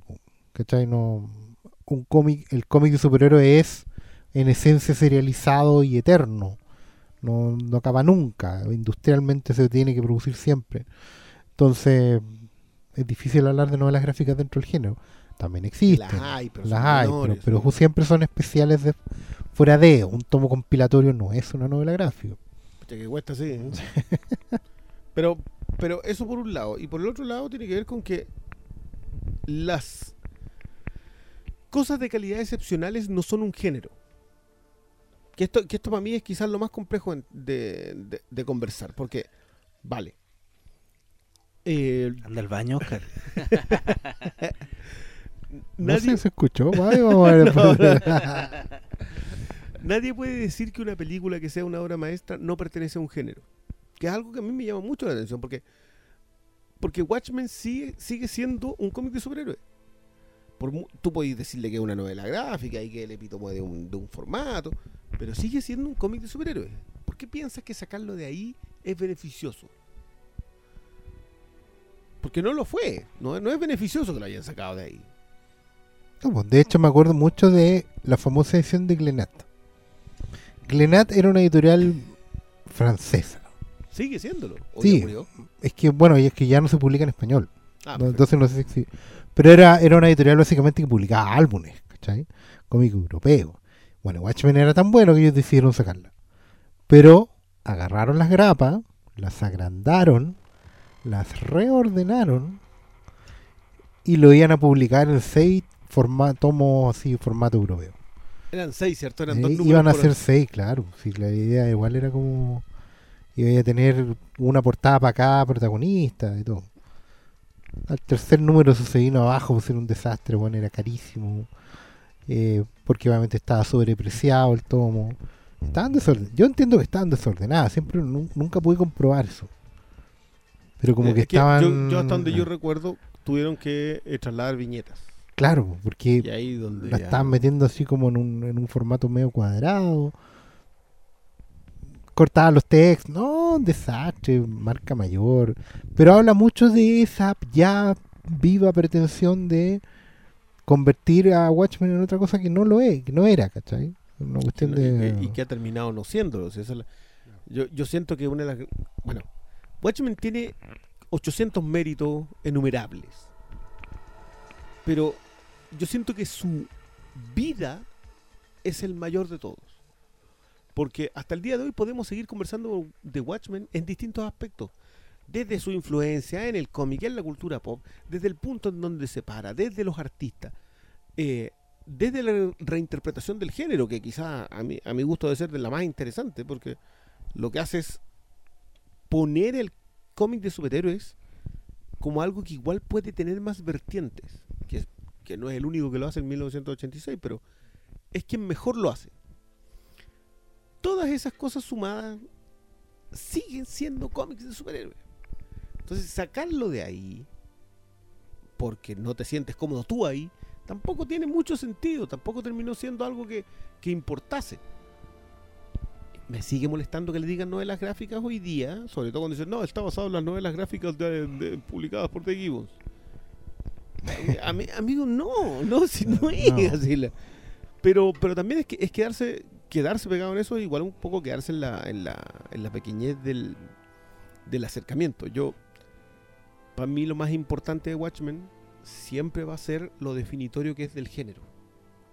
Cómo se aproximó a un género despreciado, ninguneado, y dijo que ese podía hacer esto. Este es el nivel que puede alcanzar el cómic de superhéroes. Y creo que quienes lo han tratado después de él, siempre, después de ellos, después de, de- de este grupo de gente, siempre apostando a las estrellas han conseguido algo. Sí, eventualmente sacan algo bueno. Claro, desde Authority, Planetary, eh, la, la misma Eh, gente que Astro. City, Black Hammer hoy día. Sí, todo al final terminan sacando algo bueno. Y eso habla bien de justamente la intención de Moore y lo que él ha dicho en, en entrevistas después. O sea, ah, ¿hubo vida después de Watchmen? Sí, claro, y, pero principalmente se trataba de ir por cosas nuevas. O sea, yo, yo, por ejemplo, en lo personal, ya y interpretando al viejo, porque en general siempre habla y es súper coherente cuando habla. O sea, no está chocheando como dicen así como, ay, no quiero saber nada con mis cuestiones. En general él mantiene una tesis súper eh, concreta a lo largo de las entrevistas. Em, yo creo que a él, a él lo que, por ejemplo, a raíz de cualquier derivación de Watchmen, él, él prefiere eso, una derivada. Pues yo creo que muchos están, están de acuerdo en que para él lo de Lindelof probablemente tendría más valor, ¿cachai? Lo que lo tira para atrás probablemente es que se llame Watchmen. ¿Cachai? Porque incluso dentro de la lógica de Watchmen, ¿quiénes son Watchmen? ¿Cachai? Watchmen eran estos custodios de, del 85, como antes fueron Cranbusters, Minutemen, ¿cachai? Este probablemente, no sé, da lo mismo, pero tiene que ver con desde la forma de empujar hacia adelante y sobre todo colocar el foco probablemente en, en- nuevos personajes que llegan a tomar el relevo, tomar las problemáticas nuevas, ¿cachai? Pues hay cosas que me gustan y cosas que no me gustan en la serie. Igual no la quiero valorar hasta el final, porque yo también conozco a Lindelof.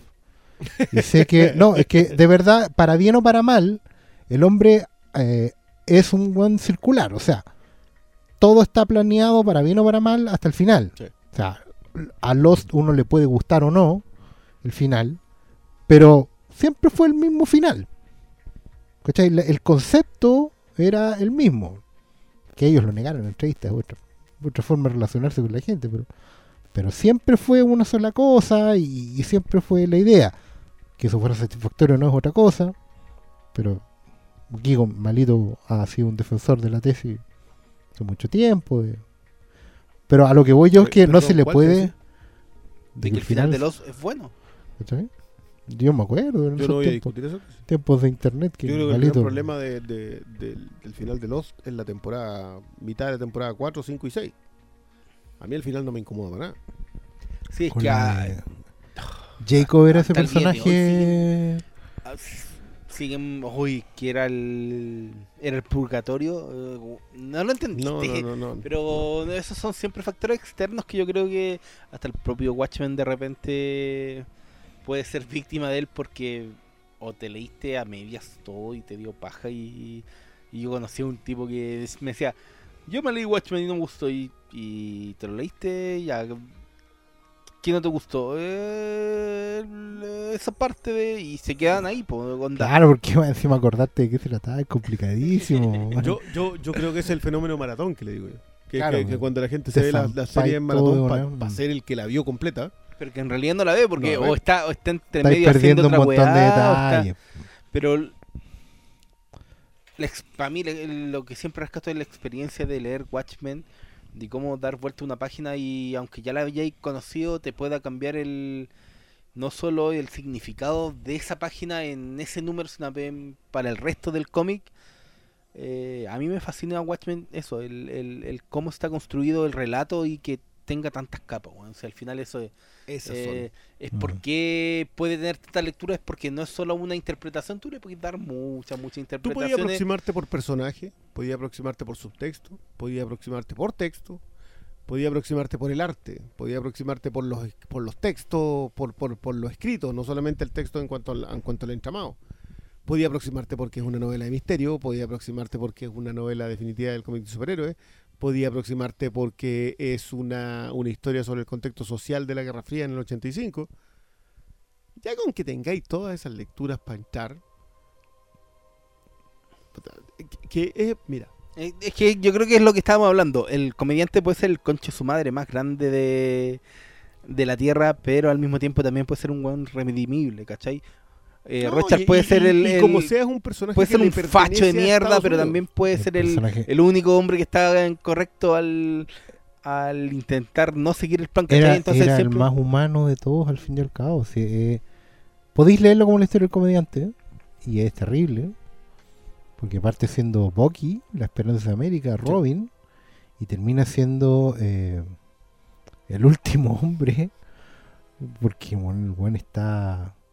Es que son detalles que uno, uno solo se va dando cuenta cuando va enriqueciendo la lectura. Es que es un problema, un problema, y ese es un Claro. problema que tiene Watchmen, es que Watchmen no es disfrutable a la primera lectura. Watchmen es fascinante en la primera lectura, pero es realmente disfrutable en su segunda lectura, cuando ya sabes qué pasó. Claro. Y vuelves, vuelves a iniciar desde la primera viñeta y todo tiene sentido.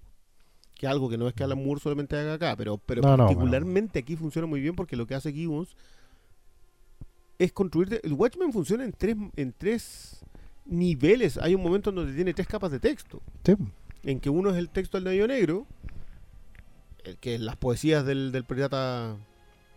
Oh, ¿Blake? parece No, no que era- era. parece que también. era- No, no era Blake. Bueno, Bueno, el, el otro es lo que está pasando en la viñeta y lo otro es el relato, que también tiene que ver con lo que está pasando en la viñeta, pero que te transporta a una cuestión macro. Ese tipo de ejercicios son... ¿cachai que podéis leer Watchmen viendo solamente la historia del kiosco? Ah, sí, po. Sí. Esa weá es fascinante. Bueno, la historia, la historia del kiosco es, es clave en, eh, en los últimos dos o tres episodios. Hay momentos en que solamente el kiosco es, es todo Eh, lo que es necesitáis todo lo que en, necesitáis, en- en- sí. en el episodio, no es...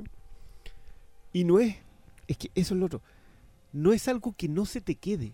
Mm. Podemos acá ponernos a conversar de, de, de Búho Nocturno, que sé que es tu personaje favorito de Watchmen. Eh, podemos hablar de Rorschach, de cómo se equivoca Snyder al abordarlo. Sí, Eh, que, que muchos dicen que también con el Búho Nocturno. Yo siento que no. Yo, yo siento que Snyder no, algo está bien. calan ex- exacto lo, Sí. que era, lo que era. Y creo que Wilson también está muy bien. Patrick Wilson está muy bien. Podemos hablar de Silk Spectre. Como ella es heredera de una cultura del abuso.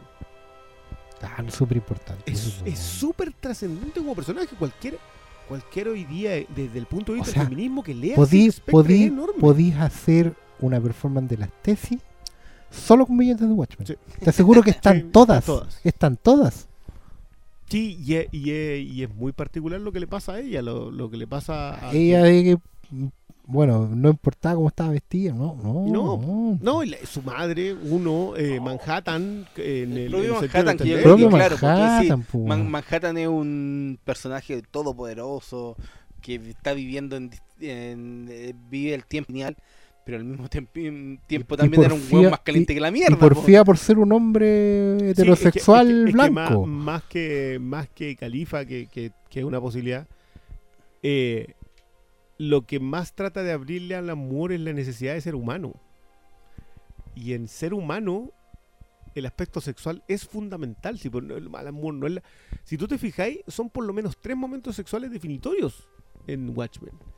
Eh, la motivación de los de los eh, trajes que le Claro. hace a Silk Spectre y a, a Búho Nocturno, eh, la admiración sexual que habla la primera Silk Spectre, a propósito que le mandaban estos cómics porno y todas esas otras cosas.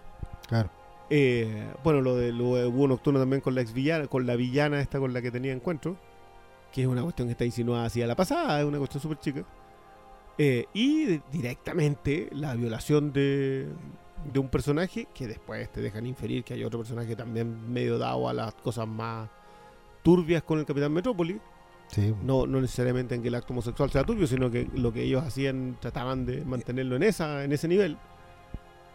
Todas esas cosas tienen que ver con que con esa lectura de lo que le pasa al traje, por un lado, pero con lo definitorio de, de- en el caso de Manhattan, de la satisfacción sexual, por ejemplo. Y que heavy, porque al final Alan Moore se hace cargo a tal nivel de todos los tópicos del género que incluso se hace cargo de las acusaciones del Dr. Bertham. En la seducción Claro, del claro, inocente. tiene mucho de A la seducción del Watchmen podéis leerlo como un libro. Tampoco está en contra. Lo que hace es aterrizarlo. Lo que hace es decirte que en realidad eso es tan parte de la sociedad que no puedes juzgar a los cómics por haberlo hecho. Exactamente. o por representarlo. Que es lo que, que y, y lo y yo creo que es bien explícito en ese sentido. Lo que hace es decir, los cómics de superhéroes podrían ser adultos si es que plantean esto, pero en el momento en que lo planteen, dejan de ser cómics de superhéroes.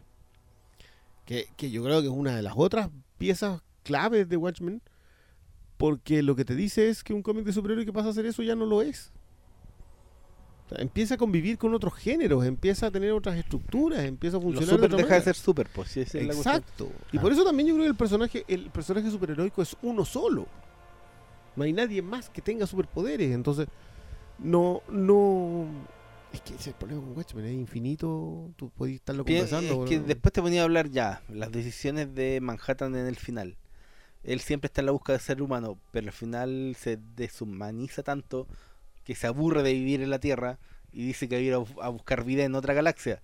Entonces, esos quiebres, esas contraposiciones o, los, o las propias negaciones que se hacen los personajes de su impulso o hasta de sus creencias terminan definiendo que no podáis encasillar a la a Watchmen en una sola forma y le dis vuelta y le dis vuelta y, y la historia te cobre otros significados que repito para mí es lo más gratificante de tomar Watchmen un, un primero de enero y que no sea lo mismo que tomártelo un, un 10 de diciembre Yo te diría que yo te diría que el 2019 es mu- un muy buen momento para revisar Watchmen.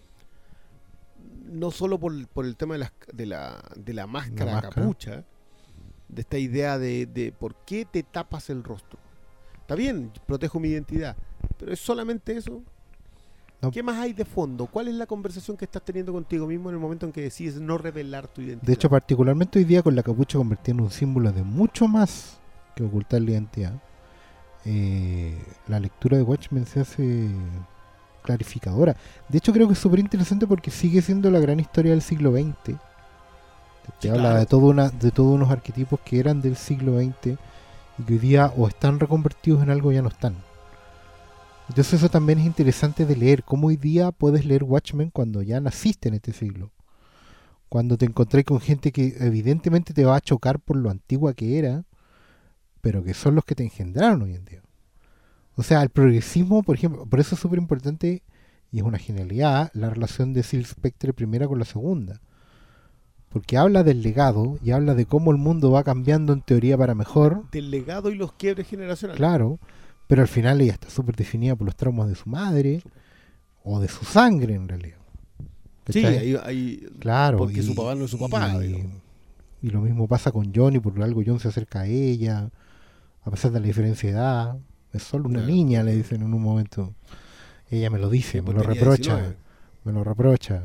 Y yo vuelvo para acá. Y, Yo, bueno, es que el, el- episodio en que John hace como todo su recorrido, por qué lo que es, que es magnífico, también tiene que ver con esas mismas posturas. ¿Dónde se para un ser humano que ya no es un ser humano? Eh, entonces, claro, lo traslada a un nivel metafísico y eso... Todas esas cosas hoy día yo creo que están más exploradas. Por eso, quien sea que nos esté escuchando y que no y que leyó Watchmen una sola vez y no lo encontró para tanto, tiene que tratar de ponerlo en perspectiva. Tienen que, tienen que volver a 1985 o ir a 1985, quienes nunca pasaron por ese año, que deben ser muchos, y tratar de decir, ya, ¿qué, qué ventana al mundo es Watchmen? ¿A qué mundo fue una ventana? ¿A qué mundo y, y qué mundo va a reflejar hacia, hacia hoy?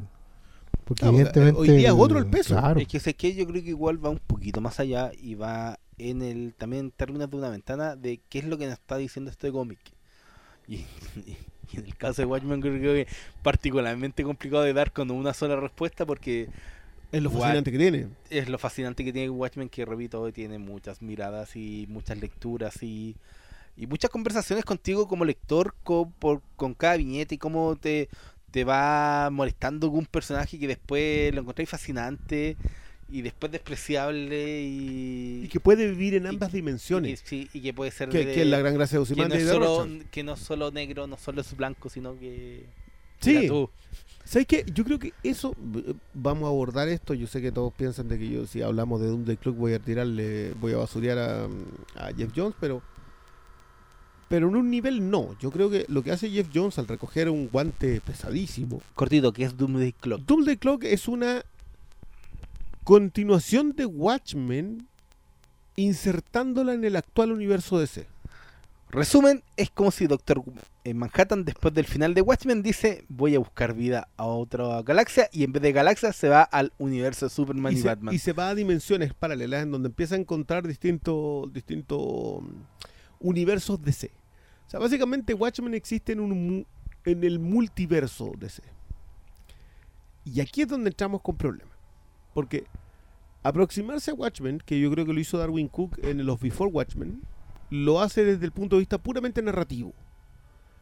Eh, Cook, lo que hace él con Amanda Conner sobre la historia de Silk Spectre, lo que hace él solo con la historia de los Minutemen, lo que le deja hacer Lin Bain con Ozymandias. Todos son historias eh, cortas sobre los personajes, pero son puramente narrativas, son ejercicios narrativos. Claro, son- ¿Qué historia podemos contar y cómo podemos contarla? Pero no trasciende más allá. Cook no intentó en su momento contarte la historia grande de Watchmen, que sí trata de hacerlo Lindelof en, eh, en la serie. Y la pregunta es, ¿qué trata de hacer Jeff Jones cuando se lleva el universo Watchmen al universo DC? Y aunque nos falta todavía un número, yo creo que el gran mérito de lo de Jeff Jones es repetir el misterio que funciona muy muy bien, pero peca de no entender que el misterio solamente era un aspecto. Y ahí es donde entramos con problemas. Porque, por ejemplo, no entiende lo de los personajes con superpoder. Porque como los mete en este universo, en el universo ese, en donde sí hay personajes con superhéroes, no entiende que la gente que se traía a él de Watchmen no podía funcionar de esa manera. Y se trae personajes que finalmente sí tienen poder. Eh, narrativamente hablando, yo encuentro que es uno de los mejores trabajos de Jeff Jones. Yo diría desde la Liga, la desde la Sociedad de la Justicia. Un ritmo brutal, es una cuestión que no podéis parar de leer. Trata de insertarlo en un mundo, trata de cambiar el universo de C a ser un mundo como el nuestro, en donde la geopolítica tiene un funcionamiento específico. Para bien y para mal, yo creo que es exitoso lo que hace Jeff Jones. Para mal, porque esto abre una ventana, ni te digo en qué nivel, de retocar historia eh, que de alguna, de alguna manera consideramos vacas sagradas intocables. Eh, y, y para bien, el hecho de que, de que puedes contar muy buenas historias en este multiverso. Y en ese sentido yo creo que sí funciona. Yo estoy a la espera del último episodio. Eh, pero una que Gary Frank está dibujando, pero como los dioses. Y que creo que también trata de imitar el tema ah, del viñeteo de los Watchmen. En donde la- también las portadas son portadas y son viñetas. eh, apuntan a la forma. ¿Le funciona o no le funciona? Eso es algo que vamos a tener que digerir con un poco más de tiempo. Pero eh, para mí hasta el momento sigue siendo un muy buen ejercicio. Eh, yo sé que muchos hubiesen esperado que esperaban que Doomsday Clock recogiera cosas de eso. Bien que no lo haga, o sea, perdón, que la serie de Watchmen lo recogiera. Eh, pero creo que, que no es necesario basurear a, a Jeff Jones por eso. Yo sé que aquí lo leí malo y yo nomás porque tú no... No, yo prefiero esperarlo completo. Encuentro que justamente estas aproximaciones tenéis que dar, llegar hasta el final. Pues, o sea, inevitablemente se asume que uno las piensa como un círculo completo. Sobre todo en este cómic que ya lleva como tres años, Y, weón, de y- yo creo que eso también te da un poquito la razón. O sea, de efectivamente hay que esperarlo. O sea, es que igual, o sea, yo a Geoff Jones también le tengo algo, algo de, de pica, pero sí, para mí, el, el- siempre lo voy a guardar harto su respeto, particularmente por Green Lantern. Yo encuentro que fue un, fue un, un refresco. Y él, y en ese refresco que hizo él, quedaba súper claro que él escribe desde una mirada de lector y de lector ñoño, de dato duro. Entonces no es raro que él, su narrativa más eficiente o no, eh, tenga que ver justamente con metaficción, po, que es lo que he cachado que está haciendo en Doomsday Clock, no, no es solo una cosa de mezclar universos, sino también de hablar de aspectos que son extra multiversales y que tienen que ver con la ficción y la metaficción. De hecho, ¿cachai? en la tierra principal de DC él la utiliza como metaverso, porque desde ahí es donde Claro. todo surge, ¿cachai? todo surge y hay mundos que son reales y donde los cómics son cómics, ¿cachai? Y eso está bien, y Watchmen es otra cosa que está fuera de los cómics. Sí, Porque yo- yo no habla sé de si fuera lo los alcanza, cómics, Pero creo que eh. sí logra algo muy, muy alto. Yo, yo Jeff Jones, independiente, yo, yo les comparto el respeto por Green Lantern. Aunque yo tengo mis matices porque creo que Tomás es un trabajo tanto buen, tanto Sí, yo, mejor. yo me bajé después de Black Knight, pero ahí como que Era un, un excelente momento para bajarse, sí. Ahí hasta ahí Eh, nomás llegué yo.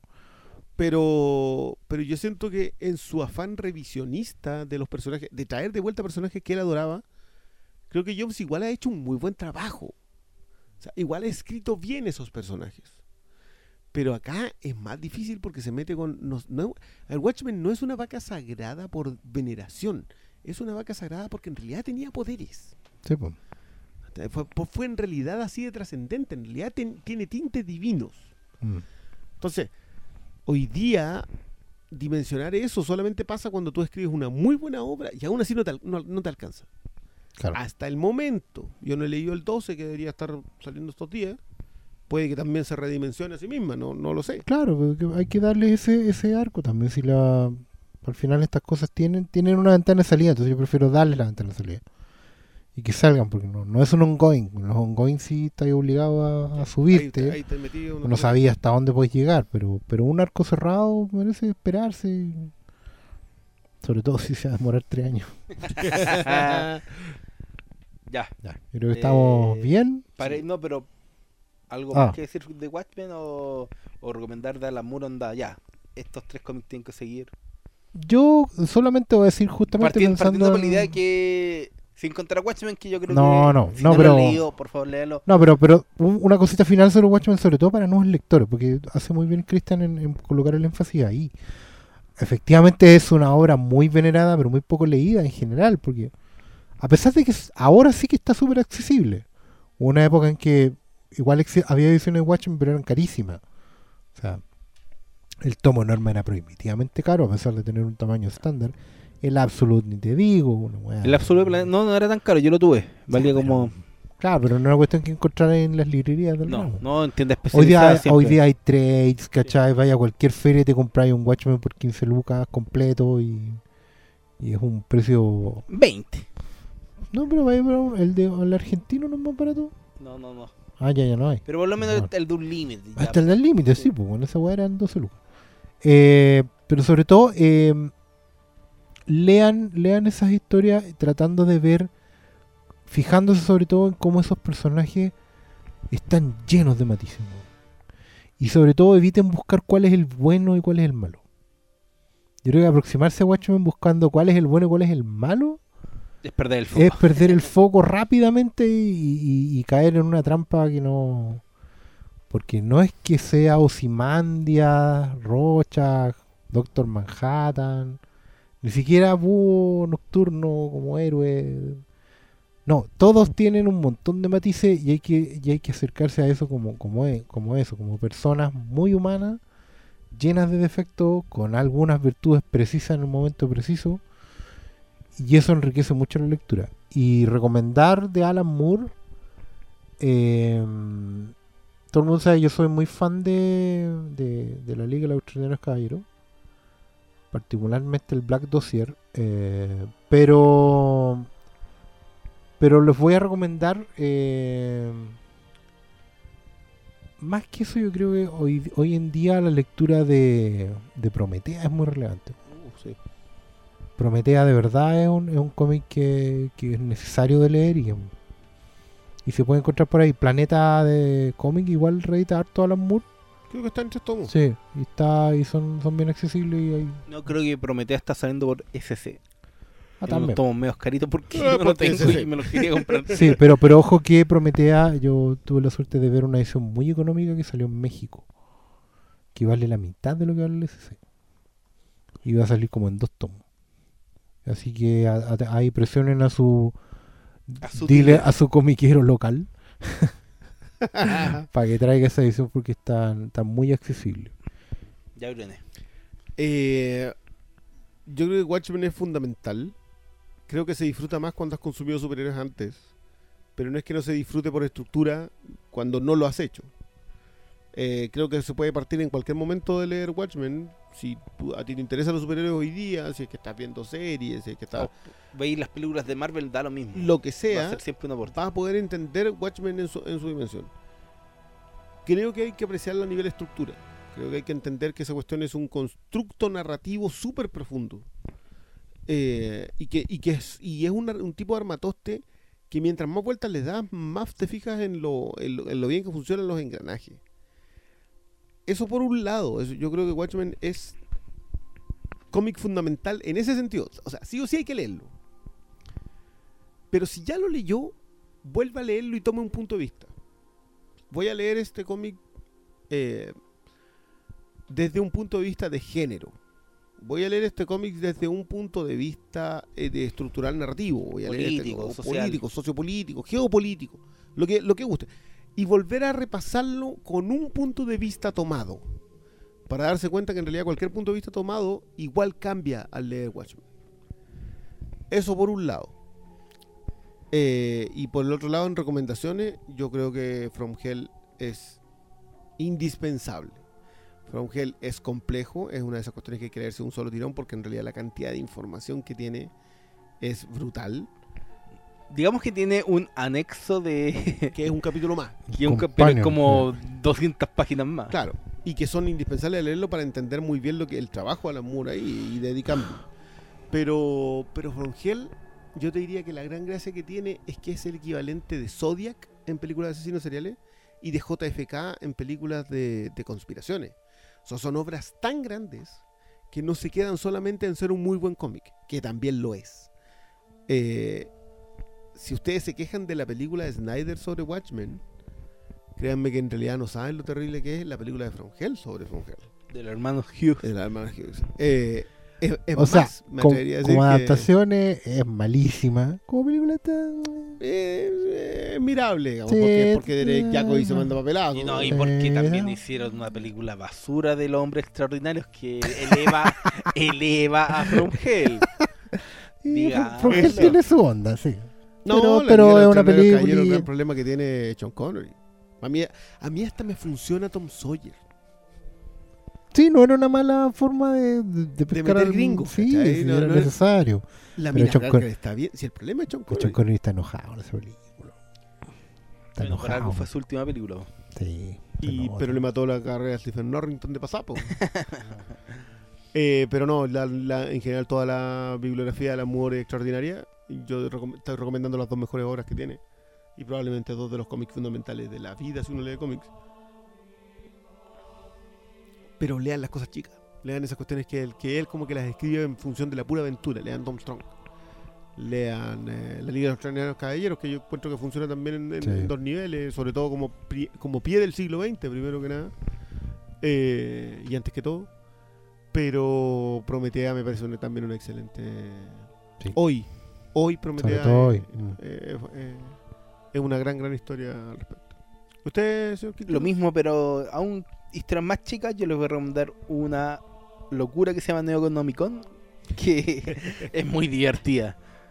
Y nada, oye, es que yo creo que cualquier cómic de Alan Moore siempre es un. eh, Es un gozo es un un gozo. A mí me encanta. Mi, mi historia favorita de Superman es de Alan Moore, eh, para el hombre que lo tenía todo. Tienen unas historias de Green Lantern que son a todas sorry que después Geoff Johnson da no piconeó. Ahí él metió la el taladro para robarle. Convengamos, convengamos que se lo choreó descaradamente. Se lo echó y fue choreo de Pero Claro, bueno, pero estaba ahí, era una Eh, gran idea. Sí, Por pero, ejemplo, pero, y- pero hay que hay que reconocerle eso a Jeff Jones. Que Jeff El Jones parte de. agarró- ¿Cuántos son? ¿Cinco historias de ocho páginas? ¿Cuatro historias de ocho Sí, páginas? Agarró la mejor idea. Y, y, y la convierte en una saga de 60 números. La convirtió en canon el weón. Claro, y, y eso es eso es extraordinario. Igual siento que la mejor historia que contó, se contó sobre Mogo lo contó después Tomasi. Pero es porque yo creo que los corps en general funcionan mejor po- porque son una historia coral más interesante. En cambio, en la otra te tiene, o te gusta Hal Jordan o te gusta Hal Jordan, si no, no tiene ni un brillo el eh, Linterna Verde. Pero eso, eso es para otra. Esa, es, esa veneración, adoración, choreo descarado que tienen algunos guionistas con, con el amor da para un programa aparte. y, y- y bien que mencionara a Morrison y a Jones, pero también hay un montón de otros. Es verdad. Hasta vergüenza. Ya, nos despedimos. Esto fue el cuarto episodio de La Zona Fantasma. Trataremos de ser más regulares ahora, ¿ah? perdonen Sí, que sé que y- está complicado. Y nos veremos en una próxima oportunidad. Nos leemos, señores. Chao, chao. Thank you.